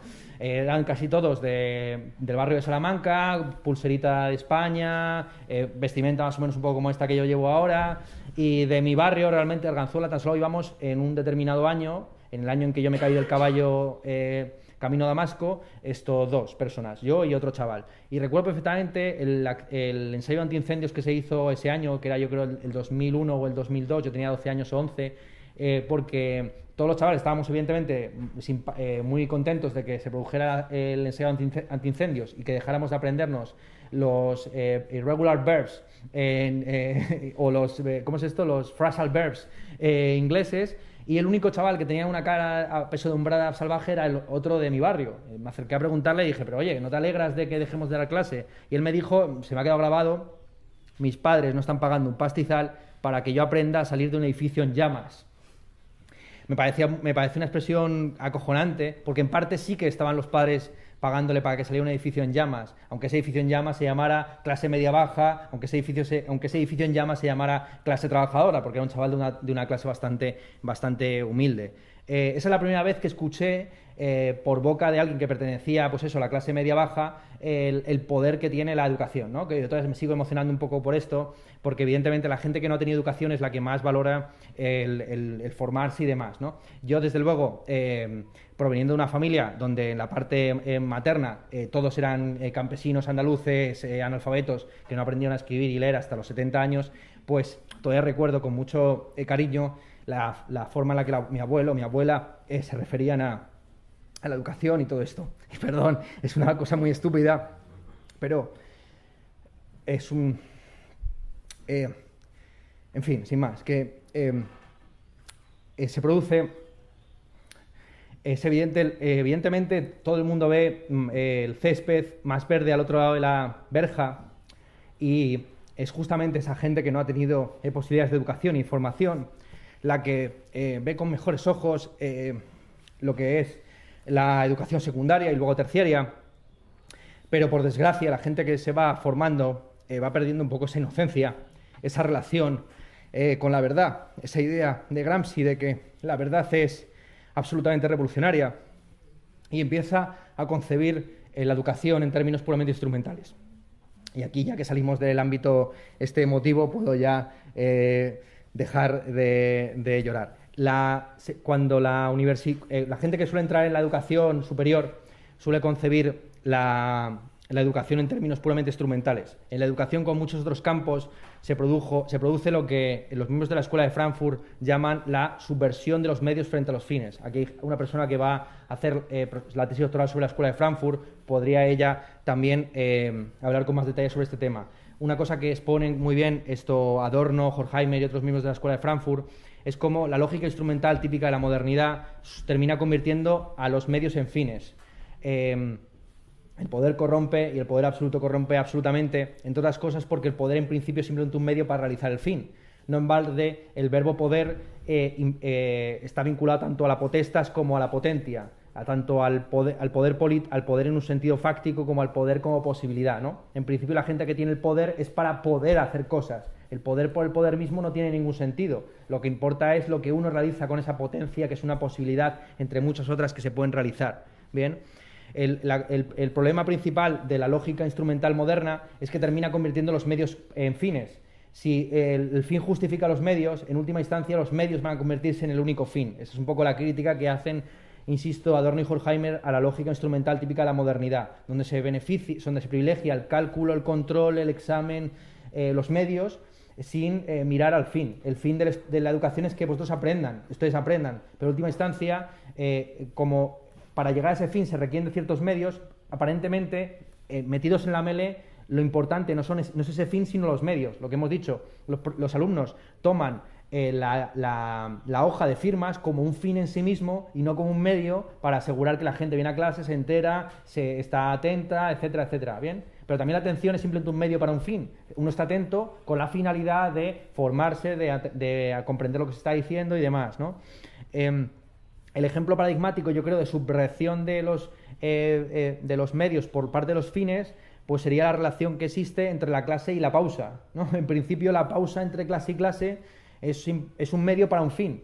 eh, y un medio que, que no es cara a los alumnos, sino al profesor. Se hace una pausa simplemente porque se, entiende que es, inhumana, inhum- es inhumano o indigno que un profesor se pase cuatro horas dando una chapa, se queda, la gente se queda sin voz, se vuelve loca y cosas así, ¿no? Escucha, uno, un- realmente uno cuando se pasa ya dos horas hablando solo empieza a delirar y ya no sabe ni lo que está diciendo. Entonces yo también les pediría disculpas, pero es que eh, prueben ustedes en casa a ponerse cuatro horas a hablar eh, solos. Eh, si no quedan locos, entonces han pasado el test de Platón y ya son genuinos filósofos. Claro, pero la alarma, se- la alarma o el timbre del instituto que, que hace, que está en principio para señalarle al profesor que tiene que salir de un aula para entrar en otra, se convierte en un fin en sí mismo para el, para el alumnado. La gente, en principio, va a la escuela para, para, para, para formarse, pero los, los alumnos terminan convirtiendo en el fin en sí mismo de ir a la escuela el participar en el recreo. El recreo, en principio, es simplemente una pausa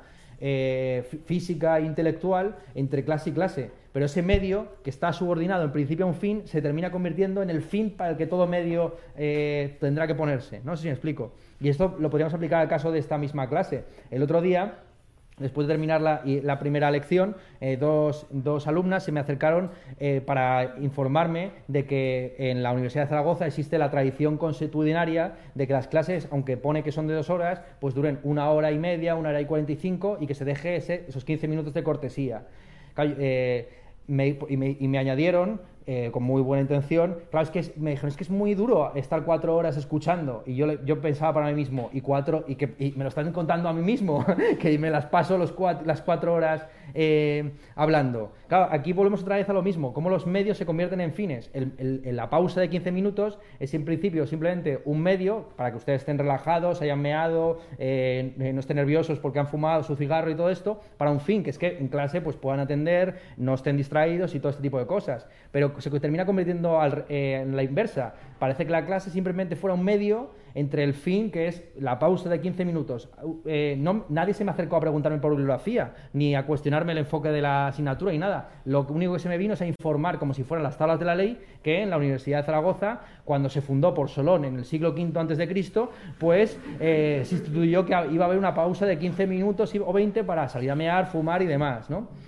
Pero eh, yo cuestionaría la mayor, es decir, ¿qué, ¿cuál es el problema exactamente de pasarse cuatro horas hablando, de pasarse cuatro horas escuchando? Salvo eh, por la imposibilidad física del, prof- del profesor, en principio no, había no habría ninguna dificultad. ¿O acaso ustedes, cuando sale su serie preferida, no se hacen una maratón donde se ven, eh, donde se pasan en silencio viendo algo ocho, diez horas? Eh, pues claro, en principio esta es una carrera, insisto, vocacional por la que han pagado más que eh, la serie que se descargan ilegalmente de uTorrent, ¿no? Entonces, eh, en principio deberían ustedes estar ávidos, exigir al profesor que en lugar de dos horas dé tres, pero eh, el fin se termina subvirtiendo y convirtiendo en un medio para el- lo que en principio era un puro instrumento, ¿no? Y aquí pido perdón a las alumnas que el otro día con muy buena intención me informaron de, este, de esta mm, tradición que yo evidentemente voy a respetar porque las costumbres están ahí para, para servir a ellas, evidentemente. Pero simplemente quisiera plantearles eh, este, esta reflexión, ¿no?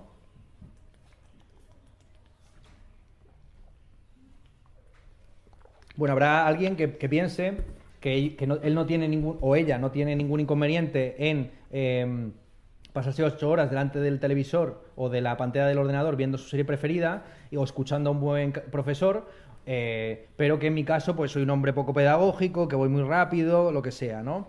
Y aquí la, respuesta que yo ofrecería es parecida a lo que he dicho antes cuando les he revelado que la mayor parte de profesores tienen sobre ustedes una mala opinión.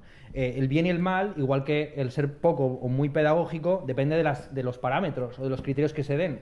Esto es como la gente que dice que la ley DONT es poco proporcional. La proporcionalidad depende de, de los parámetros que se ofrezcan. Bien, Eh, eh, existen proporciones desi- más o menos equitativas, pero la igualdad también es una eh, propiedad sin categoremática. Es decir, eh, la igualdad requiere de ciertos parámetros para llevarse a cabo. ¿Cuál es la igualdad que se va a llevar a cabo? Igualdad entre géneros, igualdad de altura, igualdad de inteligencias, igualdad de posibilidades, de resultados. No sé si me explico. Todas estas categorías, igualdad, pedagogía, bien o mal, son palabras vacías y no se dan los parámetros o los criterios con los que se va a evaluar. En general, las categorías valorativas y normativas no son categorías propiamente dichas, sino que son propiedades sin categoremáticas, que unen varias categorías. Eh, claro, es como cuando la gente critica a un poeta y le dice que es poco poético, pero igual que existe una poesía del alarde, existe una poesía del silencio, igual que hay una retórica eh, de la- del exceso y una retórica de la sencillez, igual que hay una pedagogía de la claridad, existe una pedagogía de la oscuridad. Y aquí quisiera mencionarles una anécdota que menciona Mark Bloch en su Historia de la Edad Media, que consiste en, un particular, un, cura, que empezó a dar, a dar sus eh, misas en un pueblo occitano y decidió dejar de darlas en latín para empezar a darlas en lengua vernácula. A los pocos días, a las pocas semanas de estar impartiendo, dando sus eh, misas en lengua vernácula, los feligreses se quejaron al obispo diciendo que al cura se le entendía demasiado, que les gustaba más cuando las misas se daban en latín porque había una oscuridad y una impenetrabilidad que les daba cierto morbito, ¿no? Y este es un problema, esta es una, esta es una cosa que se le podría echar en cara a todos aquellos que convierten eh, la claridad en un fin en sí mismo. Como ustedes saben, Ortega Gasset dijo aquello de que la claridad es la cortesía del filósofo, pero la cortesía, de nuevo, es un medio para un fin. Lo importante no es ser cortés, lo importante es eh, respetar al, prójimo. Y, hay, y, y los, y los que... un, ejemplo, por ejemplo, un ejemplo de cómo la cortesía se convierte en un fin en sí mismo son todos estos pollas, polla viejas que siguen creyendo que lo cortés es abrir la puerta a la mujer y que la mujer vaya por el lado de la, de de la, no, de la derecha, creo, para que, bueno, no sé si se acuerdan de un famoso artículo que publicó Pérez Reverte en el que contaba cómo una señorita le había lanzado un exabrupto cuando él le abrió la puerta y le dejó pasar en la librería, eh, en una librería de la calle Arenal, en Madrid. Luego resultó que esa señorita era Barbie Japuta, o sea que fue una coincidencia ahí maravillosa. Eh, y en ese artículo, además de exponer ese particular, pues él contaba cómo su padre le, le, había enseñado que lo cortés era cuando uno va con una señorita subiendo unas escaleras, eh, si, estamos subiendo, ir por detrás por si se cae y cuando estamos bajando, e ir por delante también por si se cae, ¿no? Como si las mujeres estuvieran todo el rato lanzándose para adelante y para atrás.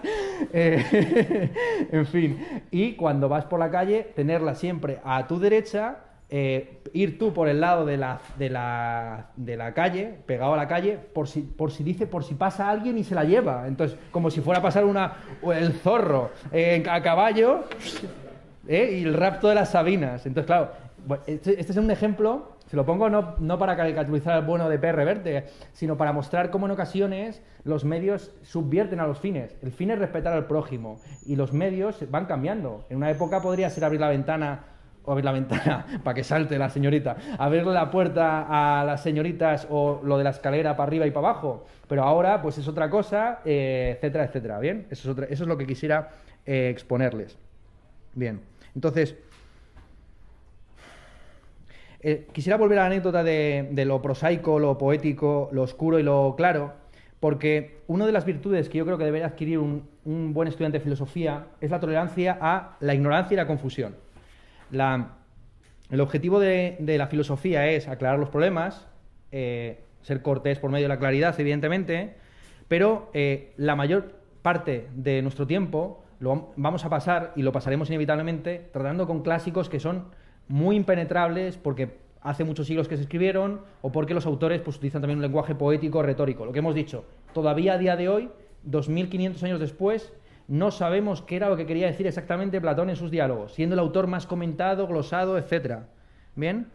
Em, la tolerancia la confusión y la ignorancia es clave. Uno no avanzaría en ninguna lectura, en ningún clásico de filosofía, si no, eh, si, no es capaz de tolerar ese grado de, eh, de oscuridad, de, de, cosas que uno no termina por comprender. La labor de la filosofía es un constante comenzar eh, yo, de hecho, por ejemplo, te he sido dándole vueltas a pasajes de Schelling o del propio eh, Suárez, eh, de tal forma que uno también debe entender que el conocimiento no es una especie de progreso constante sin retroceso. Uno va aprendiendo ciertas cosas y olvidando otras. es más, lo perverso del modelo educativo en el que estamos es que entiende que la educación es una constante promoción a mejor y que los de primero saben más que los de segundo, los de segundo, perdón, al revés, que los de primero saben menos que los de segundo, los de segundo menos que de tercero y así sucesivamente. Yo mi experiencia como profesor es que eh, todos los alumnos, todos los grupos son iguales con independencia del año que lo pilles. Es decir, que un, eh, yo he llegado a dar clase en cuarto de filosofía y en primero de historia del arte y, y siempre lo mismo. Una, más o menos, ¿eh? estadísticamente, una mayoría de personas que están allí para cubrir el expediente, eh, un porcentaje amplio de gente más o menos interesada con más o menos capacidad y cuatro o cinco que, saben sacarse las, habas por sí mismos y, encuentran bibliografía en Dios sabrá dónde. Yo recuerdo eh, unas eh, dos gemelas en Historia del Arte el primer año que di clase que me hicieron un trabajo en el que citaban, sin que yo las hubiera mencionado nunca en clase, a Gail Rubin, a Judith Butler, a un montón de, feministas que ya se habían cosechado por su propia vía. En lo que los trabajos, que fueron los dos de matrícula honor, eh, eran un, trabajos sobre las, artistas las artistas del barroco. Es muy seriamente el caso de Artemisia Gentileschi, la pintora eh, barroca que, tuvo, que fue violada y tuvo un, juicio contra su violador, que había sido su maestro de pintura. Eh, en fin, si no la conocen, búsquenla, Artemisia Gentileschi con G. Es seguramente la pintora más conocida de la historia del arte occidental y tiene una biografía muy interesante. Entonces, y bueno, interesante o problemática, eh, en fin, digna de mm, ser revisada, ¿no? Aquí el libro que quisiera mencionar, eh, una sugerencia que yo les haría, un libro divertido de leer para cuestionar esta idea progresista del conocimiento es el libro de Pierre Bayard, Cómo hablar de los libros que no se ha leído.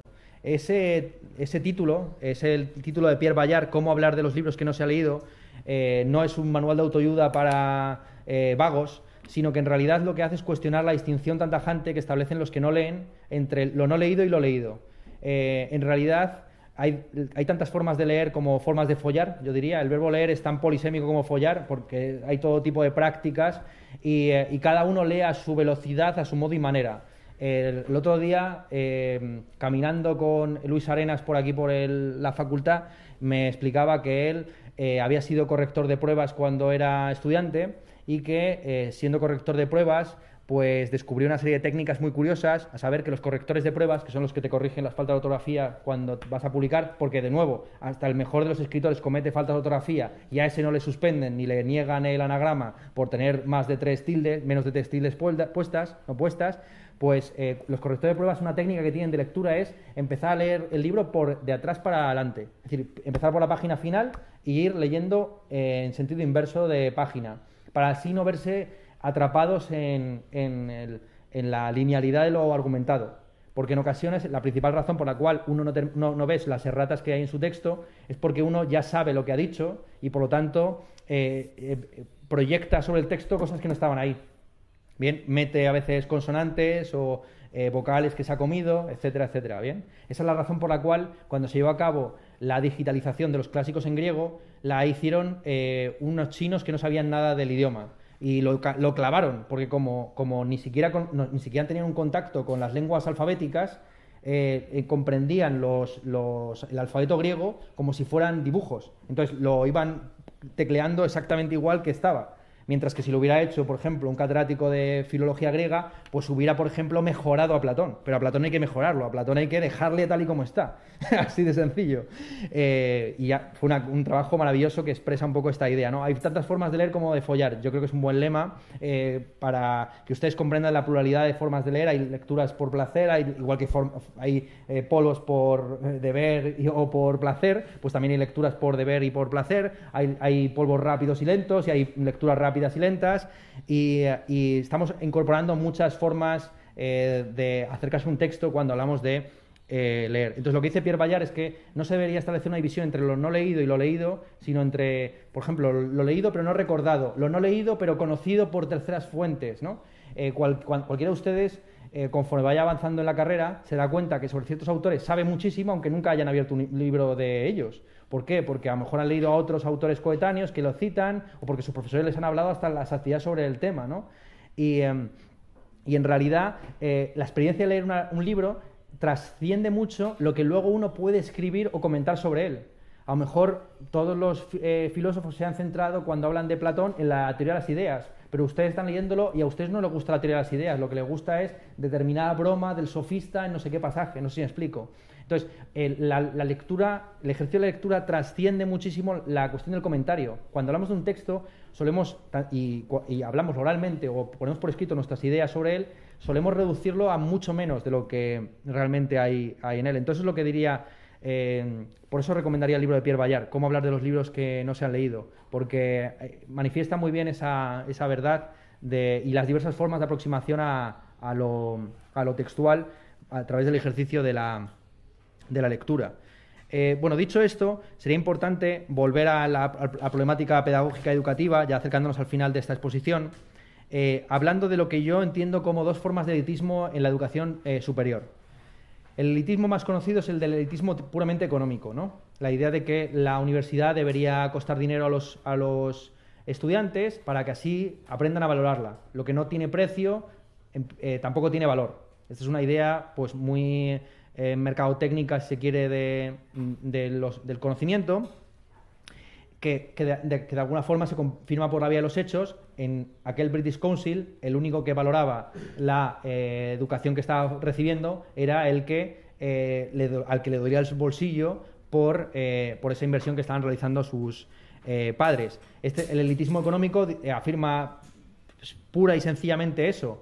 estudiantes que se están endeudando por su educación van a verse más incentivados a aprovechar lo que están eh, aprendiendo. Eh, convertir la universidad en, una, en un lugar elitista mediante estos mecanismos de mercado. El otro elitismo, evidentemente, es el elitismo, por así decir, intelectual, el que nos encontramos en la Academia de Platón, con aquello de que, no entre aquí quien no sepa de geometría, o el de, eh, Juan, de el de Juan de Mairena, de Antonio Machado, con su proyecto de una escuela de altos estudios, donde los donde no se establecerá un elitismo de tipo económico, no habrá un coste elevado de lo que se está enseñando, pero sí que habrá unos altos niveles de exigencia, etcétera, etcétera. Bien. junto con estas dos formas de elitismo en la universidad o en los estudios superiores, también hay dos formas de comprender la transmisión jerárquica del conocimiento. Porque volvemos a lo mismo, esta concepción elitista de la educación lo único que hace es trasladar al conjunto de la sociedad la presunción de desigualdad que se establece entre el profesor y el alumno. Y del mismo modo que el profesor es superior intelectualmente, supuestamente, al alumno, el conjunto de la universidad debería ser superior al conjunto de la sociedad. ¿no? Y, entonces, y, así, constantemente se habla eh, pues en términos mm, excelsos o normativos de lo que debería ser un profesor. ¿Cómo va a ser profesor este inepto, etcétera? Como si la labor del profesor fuera mucho más excelsa que la del zapatero, el artesano, etcétera. Al zapatero al artesano se le presupone que puede ser en su vida privada un garrulo o un seguidor de no sé qué equipo de fútbol, mientras que en el caso del profesor pues debería ser eh, ejemplar en todas sus... Em, en, todas sus facetas de la vida, ¿no? desde, la, desde la privada hasta la, hasta la puramente pública. ¿no? Es decir, es una concepción representativa, por cierto, del Estado que, yo veo que va creciendo con esta nueva izquierda. Para la nueva izquierda, aparentemente, todo, eh, todos los estratos funcionariales deben ser representativos, eh, tanto en el sentido identitario del término como en el sentido de las buenas prácticas. Es decir, tiene que haber el mismo, que me parece bien, ¿eh? no estoy valorándolo, simplemente estoy exponiendo esta concepción representativa del Estado que hasta entonces, hasta ahora no se había valorado. Hasta ahora se consideraba que el Estado lo que debe hacer es eh, llevar a cabo un servicio y eficientemente. La famosa frase de, Felipe González, eh, da igual que el gato sea negro o blanco mientras cace ratones. Pues da igual que el profesor sea blanco o negro mientras enseñe bien a Suárez, pongamos por caso, ¿no? Evidentemente, en un momento dado eh, a partir de un momento dado se presupone que la función que va a desempeñar el Estado no es independiente de la función representativa. El objetivo del Estado ya no es desempeñar un papel o dar un servicio, sino incorporar en su seno diversas sensibilidades, identidades, eh, lo que sea, formas de concebir el mundo. Entonces ahí sí, bajo esa forma, esa concepción representativa del Estado, tiene que haber tantos bomberos como bomberas. En principio el cuerpo de bomberos no está para representar la pluralidad de género, eh, está ahí para apagar fuegos. Pero, eh, pero, de nuevo, curiosamente, el medio termina convirtiéndose en un fin. Se presupone que cuantas más mujeres entren en, los servicios públicos, pues esos servicios públicos serán más atentos o responsables para las necesidades de las mujeres.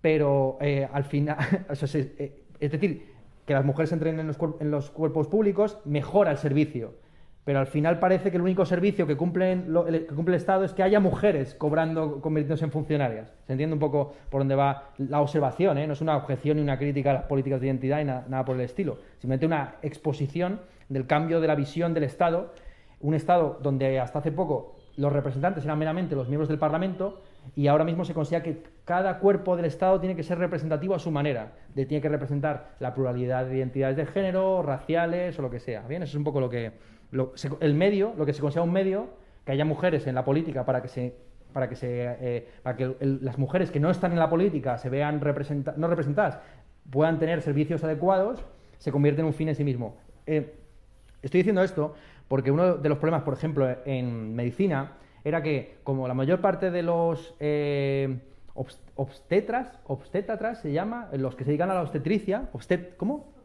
Obstetras. Pues los obstetras, los que se dedican a la obstetricia, como eran hombres, eh, la obstetricia es lo que tiene. A ver, la obstetricia eh, se define como. Esto es. Pues claro, eh, concebían el, parto como desde un punto de vista puramente mecánico. Lo importante es que el, niño salga bien, ¿no? Entonces la, la, mujer es un receptáculo y se tiene que practicar unas, una, una, una serie de Mm, formas de, parto eh, muy agresivas sobre el cuerpo de la mujer para asegurar el, bienestar sobre todo del niño. Evidentemente, buena parte de las críticas que se han hecho desde el feminismo a la obstetricia van de la vía de que eh, se aplicaba una concepción mecánica y excesivamente objetualizadora del cuerpo de la mujer a en el parto, te estoy mirando a ti, os estoy mirando a vosotras dos, porque ya me habéis dado dos referencias de lo que significa obstetricia y Brigitte Vasallo, entonces yo entiendo que vosotras sois las interlocutoras eh, feministas radicales, ¿no? No sé si eh, me estoy equivocando o no, pero bueno, yo os voy a mirar ahora cada vez que hable de estos, de estos temas. Entonces, evidentemente, se entendía que era beneficioso que se empezaran a formar mujeres en el campo de la medicina para que se diera mejor servicio. Y si había formas alternativas de parir que eran igualmente beneficiosas para el eh, crío y para la madre, pues se llevan a cabo. Pero poco a poco los medios van subvirtiendo a los fines. Y ya lo importante no es que haya médicas para que las que paren lo hagan en buenas condiciones, sino que haya médicas para que haya funcionarias. Entonces, por así decir, se convierte en una disputa gremial. Entonces, eh, no, la funcionaria no está luchando por la mujer que no es funcionaria, está luchando por su funcionariado. ¿Me estoy más o menos explicando o no? Vale. Entonces, eh, dicho esto, eh, quería exponer las dos concepciones, habiendo expuesto esta, esta concepción desigual, de, tanto del profesor respecto al estudiante como de la universidad respecto a la sociedad, eh, y cómo esa desigualdad se va eliminando por la vía del de la idea de representación aplicada a todos los campos, quisiera exponer las dos formas de concebir la docencia que, son que se pueden exponer conforme a la distinción eh, entre explicar y comprender. En, alemán es erklären und verstehen. esta es una distinción que mm, elaboraron los filósofos neocantianos a finales del siglo XIX. Estos eh, filósofos sostenían que eh, había diversos métodos científicos para diversos objetos y que, no era lo mismo la metodología de las ciencias humanas que la de las ciencias naturales. El objetivo de las ciencias naturales es explicar el mundo, el cleren, aclarar los fenómenos, eh, explicar causalmente cómo se producen ciertas regularidades físicas, químicas o biológicas frente a esa función de explicación que consiste en explicar el cómo, cómo cae eh, un cuerpo, pues conforme a la ley de gravitación o lo que sea, el objetivo de las ciencias humanas sería explicar el por qué. Un porqué que ya no estaría mediado por causas eficientes, sino por razones y motivos finales. Eh, la gente actúa no porque hay unas causas eficientes que determinen su acción, sino porque tiene unos fines a la vista que quieren realizar. Bien, entonces, frente a la explicación de los fenómenos naturales, habría una comprensión de los fenómenos sociales las ciencias humanas o sociales tendrían como objetivo ponerse en el lugar del otro, eh, comprender por qué César cruzó el Rubicón. Comprender por qué César cruzó el Rubicón no consiste en apelar a causas necesarias y suficientes de carácter eh, eficiente que, que actuaron sobre él, sino exponer los motivos, el estado psicológico que tuvo César al tomar esa decisión. Entonces, por un lado estaría la explicación como una explicación objetiva de las causas eficientes que operan en el mundo natural y la comprensión como una, eh, un ponerse en el lugar del otro a través de, eh, de, la empatía, de la identificación casi a título individual y personal. Las ciencias naturales tratarían de lo universal, no tratarían de esta, de, este, de esta botella cayendo, sino de la caída de graves en general, frente a la historia, por ejemplo, que no trataría de la revolución en general, sino de la revolución francesa, de lo que hizo Napoleón, de lo que hizo César, etcétera. Bien, así podría haber una ciencia de lo particular una ciencia de lo particular mediada por la empatía, el ponerse en lugar del otro, comprender los motivos, etcétera. Bien, pues estos dos modelos, la explicación y la comprensión, son los dos que se han aplicado también en pedagogía. La idea de que la labor del profesor es explicar un contenido, que ustedes eh, aprendan cálculo infinitesimal por medio de la aclaración de, los pasos que hay que llevar a cabo al, hacer una, una derivada parcial o lo que sea, frente a la comprensión que sería que ustedes se pusieran en la piel o en la cabeza de Platón y entendieran cuáles son las razones por las cuales eh, eh, dice cosas tan raras en sus diálogos. Bien, entonces habría, por lo tanto, una división metodológica de las eh, ciencias. Por un en, en, ciencias naturales se explicarían contenidos objetivos frente a las ciencias humanas que tenían como objetivo empatizar, ponerse en el lugar del otro, etcétera, etcétera. Pues esas dos, esas dos formas de comprender las ciencias y, la, y, por tanto también las facultades de humanidades y de, ciencias naturales se pueden, eh, se pueden aplicar también a, la pura labor docente. Por un lado estaría el docente que instruye, que informa, es decir, que aplica sobre el estudiantado eh, formas que él tiene previamente en su manual o en su cabeza, y por otro lado estaría el eh, profesor que educa. Educar no es lo mismo que instruir. Como hemos dicho, instruir es instruir en contenidos objetivos, norma, disciplinar, mientras que educar en principio incorpora un elemento eh, subjetivo que, que, involucra el ponerse en lugar del otro, eh, tener en cuenta metodologías psicopedagógicas, etcétera, etcétera. ¿Bien? Bueno, entonces, entre- en esta po- polarización o dualidad, ¿cuál es mi posición? Aparentemente mi posición po- podría interpretarse eh, tanto de un lado como del otro. Porque por un lado habrá quien diga que Ernesto no educa, sino que instruye. Ernesto lo que hace es soltar un montón de datos, fechas, nombres, y entonces su filosofía es una filosofía bas- basada en el dato, en el hecho y en la erudición. Pero también habrá quien diga que eh, en realidad toda mi presentación pública sugiere que yo entiendo la docencia como un trabajo de, eh, de empatía y de ponerse en el lugar del otro, donde la labor no es ya que el profesor se ponga en lugar del estudiante, sino que el estudiante se ponga en lugar del profesor. Es decir, que yo lo que estoy ofreciendo es un modelo de cómo se da clase y cómo se abordan ciertos textos y, temas para que ustedes, si quieren, los sigan o los refuten. Y en realidad, ver eh, de, de viva voz, yo he llegado en varias ocasiones a decir que esa ha sido y es mi labor como profesor, que ustedes vean esta forma concreta, particular de abordar estos temas. Sin embargo, el, el modelo pedagógico que en realidad ha estado por detrás mío todo el rato es el del maestro ignorante. Y aquí es donde ya cierro y les doy su merecida pausa como mandan los cánones de la Universidad de Zaragoza. El maestro ignorante es un eh, libro de Jacques Rancière que se publicó, no recuerdo ahora en qué año, en, en caso en Francia, pero que se tradujo hace apenas una, una década en eh, castellano. Este- Aquí tengo la edición de Laertes en esta portada rosa. Es un librito muy recomendable de apenas unas 170 páginas.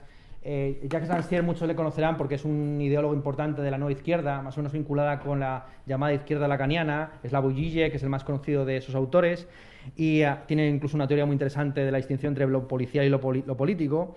Y en, en este libro lo que hace es recuperar o reivindicar a un pedagogo del periodo postrevolucionario francés, un tal Joseph Jacotot.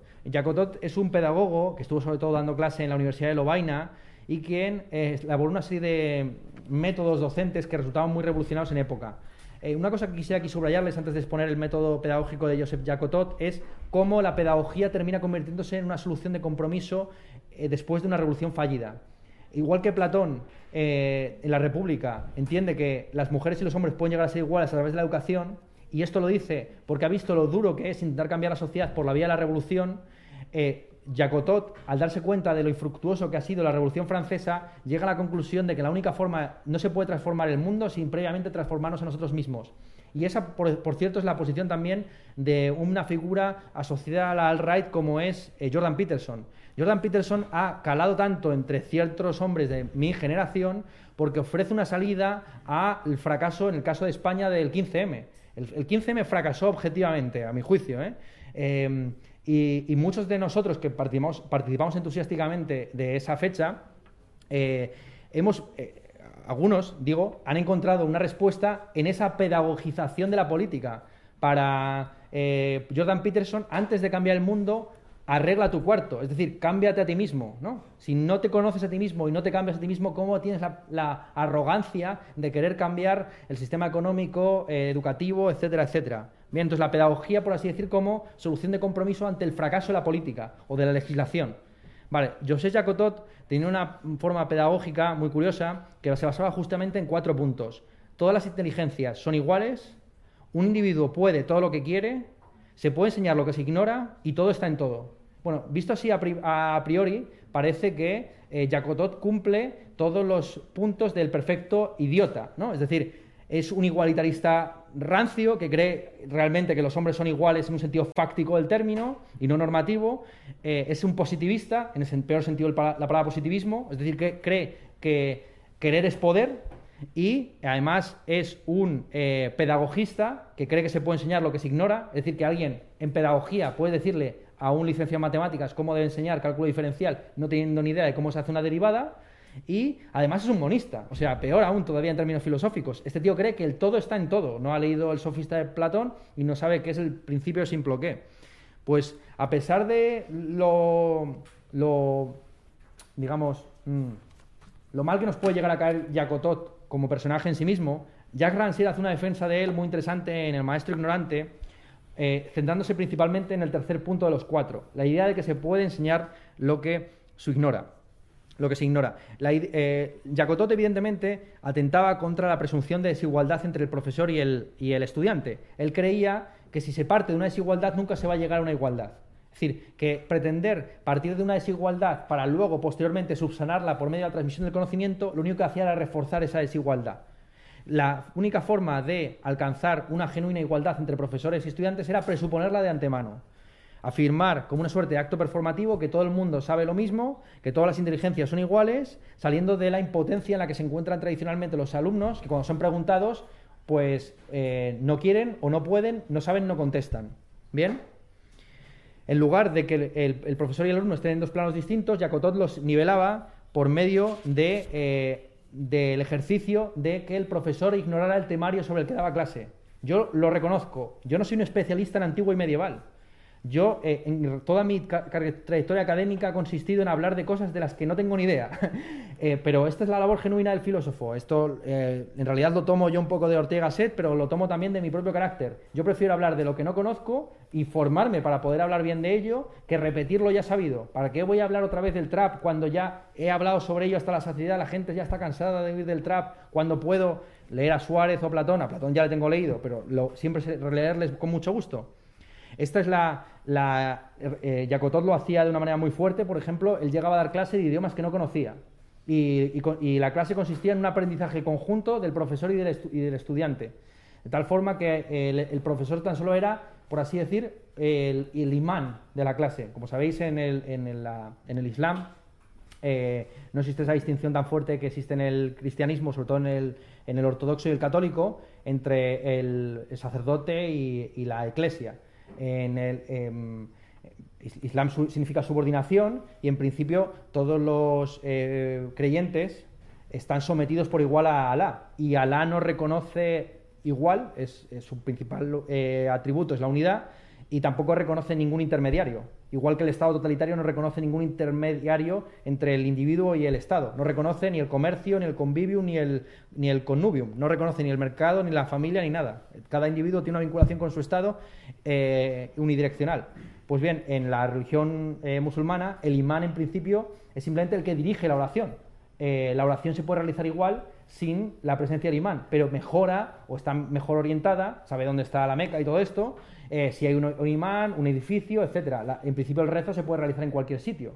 Pues lo mismo yo les, diría acerca de la filosofía y es la teoría de Jacotot. La filosofía se puede ejercer en cualquier parte, pero bueno, ya que estamos aquí, pues yo les puedo orientar. La Meca está por allí, eh, Suárez está por allá, Platón se puede acercar uno por ese caminito, ¿no? Y hay atajos, eh, veredas que están muy rudas, autopistas, caminos no trillados y todo este tipo de cosas. Quisiera leerles, un poco más o menos para, a modo de cierre, un pasaje eh, de Jacques Rancière en la página 36 de esta edición, en la que él expone eh, la concepción de Jacotot de la educación y que recupera y rehabilita muchas de las cosas que hemos expuesto en esta clase. Dice lo siguiente. Eh, su problema no era la instrucción del pueblo. Se instruye a los reclutas, a los que se alista bajo su bandera, a los subalternos que deben poder comprender las órdenes, al pueblo que se quiere gobernar de manera progresiva se entiende sin derecho divino y según la única jerarquía de las capacidades. Su problema era la emancipación, que todo hombre del pueblo pueda concebir su dignidad de hombre, tomar su conciencia, tomar conciencia de su capacidad intelectual y decidir su, em, su uso. Y aquí es donde eh, Jacques Rancière alude a un tema central de la filosofía contemporánea que es el carácter esencialmente socialista de esta. Inevitablemente yo tengo que aquí referirme a un maestro mío, eh, Gustavo Bueno, en, en materialistas, pero también en, ensayos sobre, sobre, las categorías de la economía política, afirma que el término socialismo se puede entender en, una acepción genérica y en otra específica. El socialismo específico es el político, ¿no? La idea de que, eh, bueno, pues ya lo sabéis lo que es el socialismo. o sea, ¿para qué voy a explicar lo que es el socialismo? Lo sabéis perfectamente. Mientras que frente a ese socialismo específico, que sería el político, el económico, el de la Unión Soviética, el socialismo genérico sería eh, la idea de que, hay, de que no hay realidades privadas. ¿Vale? Frente al individualismo que cree que existe el individuo aislado de su sociedad, el socialismo genérico es aquel que afirma que los individuos forman parte indisociablemente de sus comunidades de origen o de adscripción.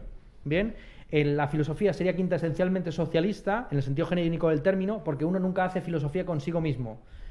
Es algo que se, se, se, separa de sí mismo en una suerte casi de visión esquizofrénica, eh, que es lo que le pasa a la gente, insisto, después de hablar mucho tiempo, como ya llevo hablando en esta eh, clase. No hay lenguajes privados. Esta sería la gran lección de la filosofía, que está expuesta sobre todo por Ludwig Wittgenstein en sus investigaciones filosóficas. Todo lenguaje, para tener una diferencia entre creencia y verdad, tiene que, tiene que ser público, para que yo pueda decir ciertas cosas y que ustedes puedan chequear si las, las he hecho correctamente o no. Por ejemplo, el otro día, revisando los vídeos eh, los vídeos de las clases de ayer para subirlas a YouTube, me di cuenta que en un momento dado dije 300 eh, siglos en lugar de 300 años. Pues seguro que muchos de ustedes se dieron cuenta de ese error y chequearon, evidentemente, que por mucho que mi intención, que una cosa es la intención y otra cosa es eh, obras son amores y no buenas razones, que se dice por ahí, ¿no?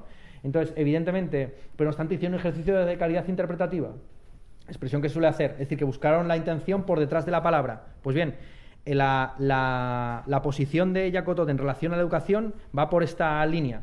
Hay una serie de. hay una igualdad de partida, todo el mundo ya sabe eh, lo que el profesor en principio ignora, y todo el mundo, incluido por ejemplo el esclavo del Menón, de Platón, eh, ya sabe geometría y el ejercicio de la, docencia es simplemente recordarle que, sabe ciertas cosas. Por ejemplo, que sabe cuál es el nombre del libro de Brigitte Vasallo. ¿No? Eh, pensamiento monógamo, eh, terrorismo poliamoroso, terror poliamoroso, eh, yo también. Entonces, em, esa es un poco la posición a la que termina llegando Jacotot y con él Jacques Rancière, a saber que aprender consiste en recordar, que aprender es básicamente apropiarse reflexivamente de aquello que uno ya tenía. No se trata de informar al alumno, porque el alumno ya está informado, el alumno es deforme, sino que el alumno eh, tiene unas formas en su propia mente o en su propio cerebro, si uno lo quiere ver desde un punto de vista material, y eh, la función del profesor es simplemente servir de acicate para la reflexión, para el ejercicio crítico del de, eh, pensamiento. Esta igualdad que presuponía Jacotot se opone a la, igualdad puramente procedimental de, del Estado moderno y, de la, educación moderna la, igualdad del Estado moderno y la educación moderna parte de la igualdad eh, de, posibilidades, pero no de resultados. Es decir, todos ustedes, en principio, son tratados con igualdad de condiciones, no se les eh, juzga por su vestimenta, por su, eh, por su género, por su clase o por la hora que tengan de llegar a clase, sino que se les juzga por los resultados. Pero la igualdad de partida, la igualdad de posibilidades, tiene como objetivo la desigualdad de resultados. Esto es importante. Todos ustedes son iguales porque no se les permite copiar el examen, pero el examen se realiza con la función de que ustedes se vayan desigual, eh, diferenciando los unos de los otros. Esta es la idea de la igualdad como fair play. Eh, la igualdad eh, que se utilizaba, por ejemplo, en ciertos cercamientos de tierras en Estados Unidos, donde se ponía una, una, raya y se pegaba un tiro, y entonces salía la gente a correr para hacerse con los mejores territorios de un terreno recién descubierto, entre comillas, ¿no? aunque perteneciera a los indígenas. Evidentemente, unos iban a caballo, otros a pie, otros a carreta. Entonces hay diversos talentos, capacidades que se van a manifestar partiendo de ese fair play, de esa igualdad de eh, posibilidades que tiene que convertirse en desigualdad de resultados. Y aquí podríamos hablar de la trampa a la meritocracia. Ya sé que estoy violando eh, la, costumbre sacrosanta de los 15 minutos, que no se preocupen, se respetará comiéndonos 15 minutos de la siguiente clase. Eh, van a tener ustedes sus 15 minutos eh, como manda Solón, insisto, cuando fundó esta universidad. Entonces, yo lo que quisiera subrayarles en relación a meritocracia son dos cosas. En primer lugar, el mérito no existe y dos, si existiera sería socialmente destructivo construir una sociedad en base al mérito. El mérito no existe en primer lugar porque en cada actividad que llevamos a cabo hay una unión indisoluble de factores endógenos y, exógenos. Eh, ¿O acaso uno tiene mérito simplemente por ejercer su talento? ¿Mereces las capacidades naturales que uno, que uno ha recibido mm, sobre ser superdotado y este tipo de cosas? ¿O hay una lotería en la que es puro azar el hecho de que cierta gente tenga mayor capacidad de atención que otra? ¿Bien? Eh, la trampa a la meritocracia consiste justamente en esto, en justificar ideológicamente desigualdades apelando al mérito. Esta, persona cobra más que tú porque ha trabajado más, ha esforzado más, ha tenido más talento. Evidentemente, lo bonito de las artes plásticas en el siglo XX es que han destruido esta idea del mérito. Una banana puesta con celofán sobre una pared es tan obra de arte como las meninas de Velázquez, porque obliga, porque, y por qué? Por razones puramente de resultados porque las Meninas de Velázquez generan tanta reflexión como pueden generar la obra de Catalán que les acabo de mencionar, alguno de ustedes la conocerá. O la unidad de Duchamp no tiene mérito en un sentido procedimental del término, pero en términos de resultados es tan potente estéticamente como cualquier eh, cuadro de Picasso o lo que sea. ¿Bien? El mérito en primer lugar no existe, simplemente es una abstracción. Igual que no se pudo en la famosa polémica Cambridge-Cambridge diferenciar la contribución marginal de los diversos factores productivos. Cuando, ustedes, cuando alguno de ustedes, eh, algún neoliberal de estos de pacotilla, le diga que el, salario se determina según un principio de oferta y demanda y que el trabajador obtiene su contribución marginal a la producción, sáquele esta expresión, diga, no, no, en la polémica Cambridge-Cambridge, Samuelson y todos los clásicos de la, de la escuela neoclásica eh, reconocieron que habían sido derrotados por los keynesiano-marxistas, entre ellos eh, está Robinson, una famosa eh, keynesiano-marxista de Cambridge, Gran Bretaña, y, se llegó a esta conclusión. No hay ningún criterio no, que no sea el precio, el salario puro y duro, para determinar cuál es la contribución de los diversos factores productivos a, la labor de, creación de las mercancías. Esto, es una, esto supone una destrucción completa y total de la eh, escuela neoclásica, pero también, por cierto, del marxismo. El marxismo en sentido tradicional cree que, se puede diferenciar la contribución del trabajo del resto de, factores productivos. Pero la conclusión de este debate muy, muy duro en términos económicos es que no se puede hacer tal cosa. Y esto afecta a nuestro también concepto de mérito. El, el mérito no existe y segundo, aunque existiera construir una sociedad sobre la meritocracia, donde tu puesto social estuviera definido por tu mérito, sería destructivo porque entonces los que pertenecerían a la clase baja no podrían autocomplacerse pensando que el sistema es injusto. Es decir, es bueno que el sistema sea injusto para que los pobres se puedan autocompadecer pensando que por lo menos son sabios. ¿no? Si quieres ser sabio, prepárate para ser pobre. Pero en un mundo en el que hubiera una correspondencia uno a uno entre sabiduría y riqueza o entre virtud y felicidad, la gente que es infeliz porque es miserable no tendría otra alternativa que el suicidio. Y este es el resultado, y esto es lo que ha dado como resultado muchos de los métodos pedagógicos más agresivos en el presente. Estoy pensando sobre todo en la meritocracia eh, delirante de la educación eh, basada en la excelencia eh, oriental. Como saben ustedes, en Corea del Sur y en China, un problema social de primer orden es el suicidio de los estudiantes de secundaria que viendo cómo hay una correspondencia uno a uno entre su esfuerzo, su inteligencia y las notas que obtienen, pues no les queda otra alternativa. Eh, como en la Universidad Española la gente te pone la nota por cómo le de bien te, caiga y todo esto, pues en mi caso no, procuro no hacerlo. ¿eh? ¿eh? pues uno siempre puede congraciarse diciendo, no, no, bueno, yo soy listo, es que le caía mal al profesor, etcétera. Eh, no sé si me estoy explicando. Si esto se aplica a todo el conjunto de la sociedad, los pobres no, tendrían otra alternativa que considerarse a sí mismos perdedores. Si la riqueza no estuviera definida por cosas como el número de amigos que tienes en tal empresa, no podrías culpar a nadie más que a ti mismo por el hecho de estar desempleado, no eh, prosperar, no tener eh, reconocimiento, que no te hagan caso en las redes sociales, etc. Si no, siempre podrías decir, esa es la, eh, eh, la, sociedad española está construida sobre ese tipo de envidias. Bueno, es que este está ahí porque es hijo de. Todo el mundo es hijo de, salvo uno que es hijo de sus propios actos. Esa es la ideología oficial de la Inquisición. Bueno, esto otro día se lo explico, ¿eh? que ya me estoy yendo muy de madre por encima de los 15 minutos de cortesía. Lo que quisiera, quisiera simplemente cerrar con, con esta idea, que la igualdad presupuesta y realizada en la pedagogía de Joseph Jacotot bebía mucho de eh, la fijación de los estudiantes y los profesores a un libro. Entonces, por ejemplo, eh, Jacotot enseñaba inglés o alemán, idioma que no conocía, por medio de la traducción de un libro eh, que iban siguiendo mm, casi frase por frase. aquí Jacotot lo, único que hacía era manifestar lo que, ya, lo que ya hemos expresado, a saber, que no hay mayor libertad que cuando uno está ejerciendo la lectura, que existen tantas formas de leer como de follar y que eh, lo bueno de los libros es que no tiene una velocidad predeterminada. En YouTube le puedes poner al vídeo doble velocidad, 1,5, 1,25, pero no puedes ir de atrás para adelante, como van los correctores de pruebas. Eh, una película tiene una hora y media de duración, por eso la gente tiene una cultura visual acojonante, porque puedes haberte visto, qué sé yo, eh, toda la filmografía de Jean-Luc Godard sin enterarte nada, pero no puedes avanzar ni una sola página en Proust si no le prestas una atención detallada. Bien, entonces, eh, Proust dura tanto como tú quieras que dure. Si eres un degustador de su prosa, lo puedes ir leyendo en varios idiomas o de atrás para adelante, releyéndolo. Todo ejercicio de lectura es un ejercicio de relectura. Em, es ahí, en fijación a los textos, que se puede enseñar la ignorancia. Y aquí es donde yo ya me quito la máscara. A Platón les juro por lo más santo que lo tengo leído y releído. Pero Suárez, ¿para qué mentir? Suárez me lo estoy leyendo ahora. Es decir, Suárez yo voy por la página 1000. Esa es la ventaja que tiene el profesor sobre el estudiante, el ir una o dos clases por, delante suya. Pero la labor, entiendo, de este maestro ignorante, que no se considera especialista en nada, que se considera amateur, que ama los temas de los que va a hablar, em, puede hablar de Suárez sin habérselo leído o habérselo leído parcialmente. ¿Por qué? Porque no hay una diferenciación tan fuerte entre, entre leer y no leer. Yo habiendo leído a Descartes, a Santo Tomás, a no sé qué, tengo a Suárez, sé dónde está.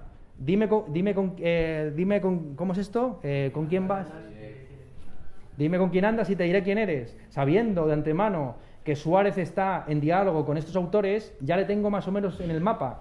Eh, aquí en esta carrera ustedes no van a tener un conocimiento detallado de todos los filósofos que les expliquen, porque es imposible. Esto no se adquiere hasta que uno se muere lo que sí que tendrán es un mapa. Y lo más importante de esta vida es saber dónde están los dragones, dónde están los leones y dónde están las diversas fieras que uno tiene que en algún momento atacar. Pues yo, después de muchos años rondando a esta fiera de Suárez, lo voy a atacar con ustedes. Entonces, de ahí la invitación de que si quieran, me sigan. Es decir, que si ustedes quieren, lo que, yo, que ando tan liado como ustedes o todavía más, voy a intentar reservarme unas tardes a la semana para poder ir leyendo a Suárez con ustedes. Entonces, esta es la invitación que yo les hago. Mm, eh, la igualdad entre nosotros consiste en que yo sé tan poco de Suárez como ustedes. Todo lo que dije el otro día lo sé por terceras mm, fuentes, por estos fachas que he leído en la Biblioteca Nacional, pero al propio Suárez le estoy leyendo ahora en directo. Entonces, esta era un poco la, exposición que quisiera hacerles del método del maestro ignorante, que consiste en presuponer la igualdad de todos los eh, participantes en el diálogo cognitivo, una igualdad que no implica una identidad, pero que tampoco presupone una diferenciación por medio de notas. O sea, hay gente que seguramente saque mala nota en esta asignatura, pero que sepa muchísimo. Les vuelvo a traer el ejemplo de una alumna que conmigo sacó un año un, año, un 1 y al año siguiente sacó un 10, eh, y simplemente fue porque materializó de una manera mucho más eficaz sus conocimientos y sus, eh, temas. Eh, no peleen por la nota como fin en sí mismo, peleen la nota como medio, como visibilización, si acaso, de ese esfuerzo, ese trabajo, ese, eh, ese ejercicio de lectura que cada uno va a llevar según la posición y el método que considere más oportuno. Y con eso, supongo que no habrá preguntas, vamos a hacer la pausa.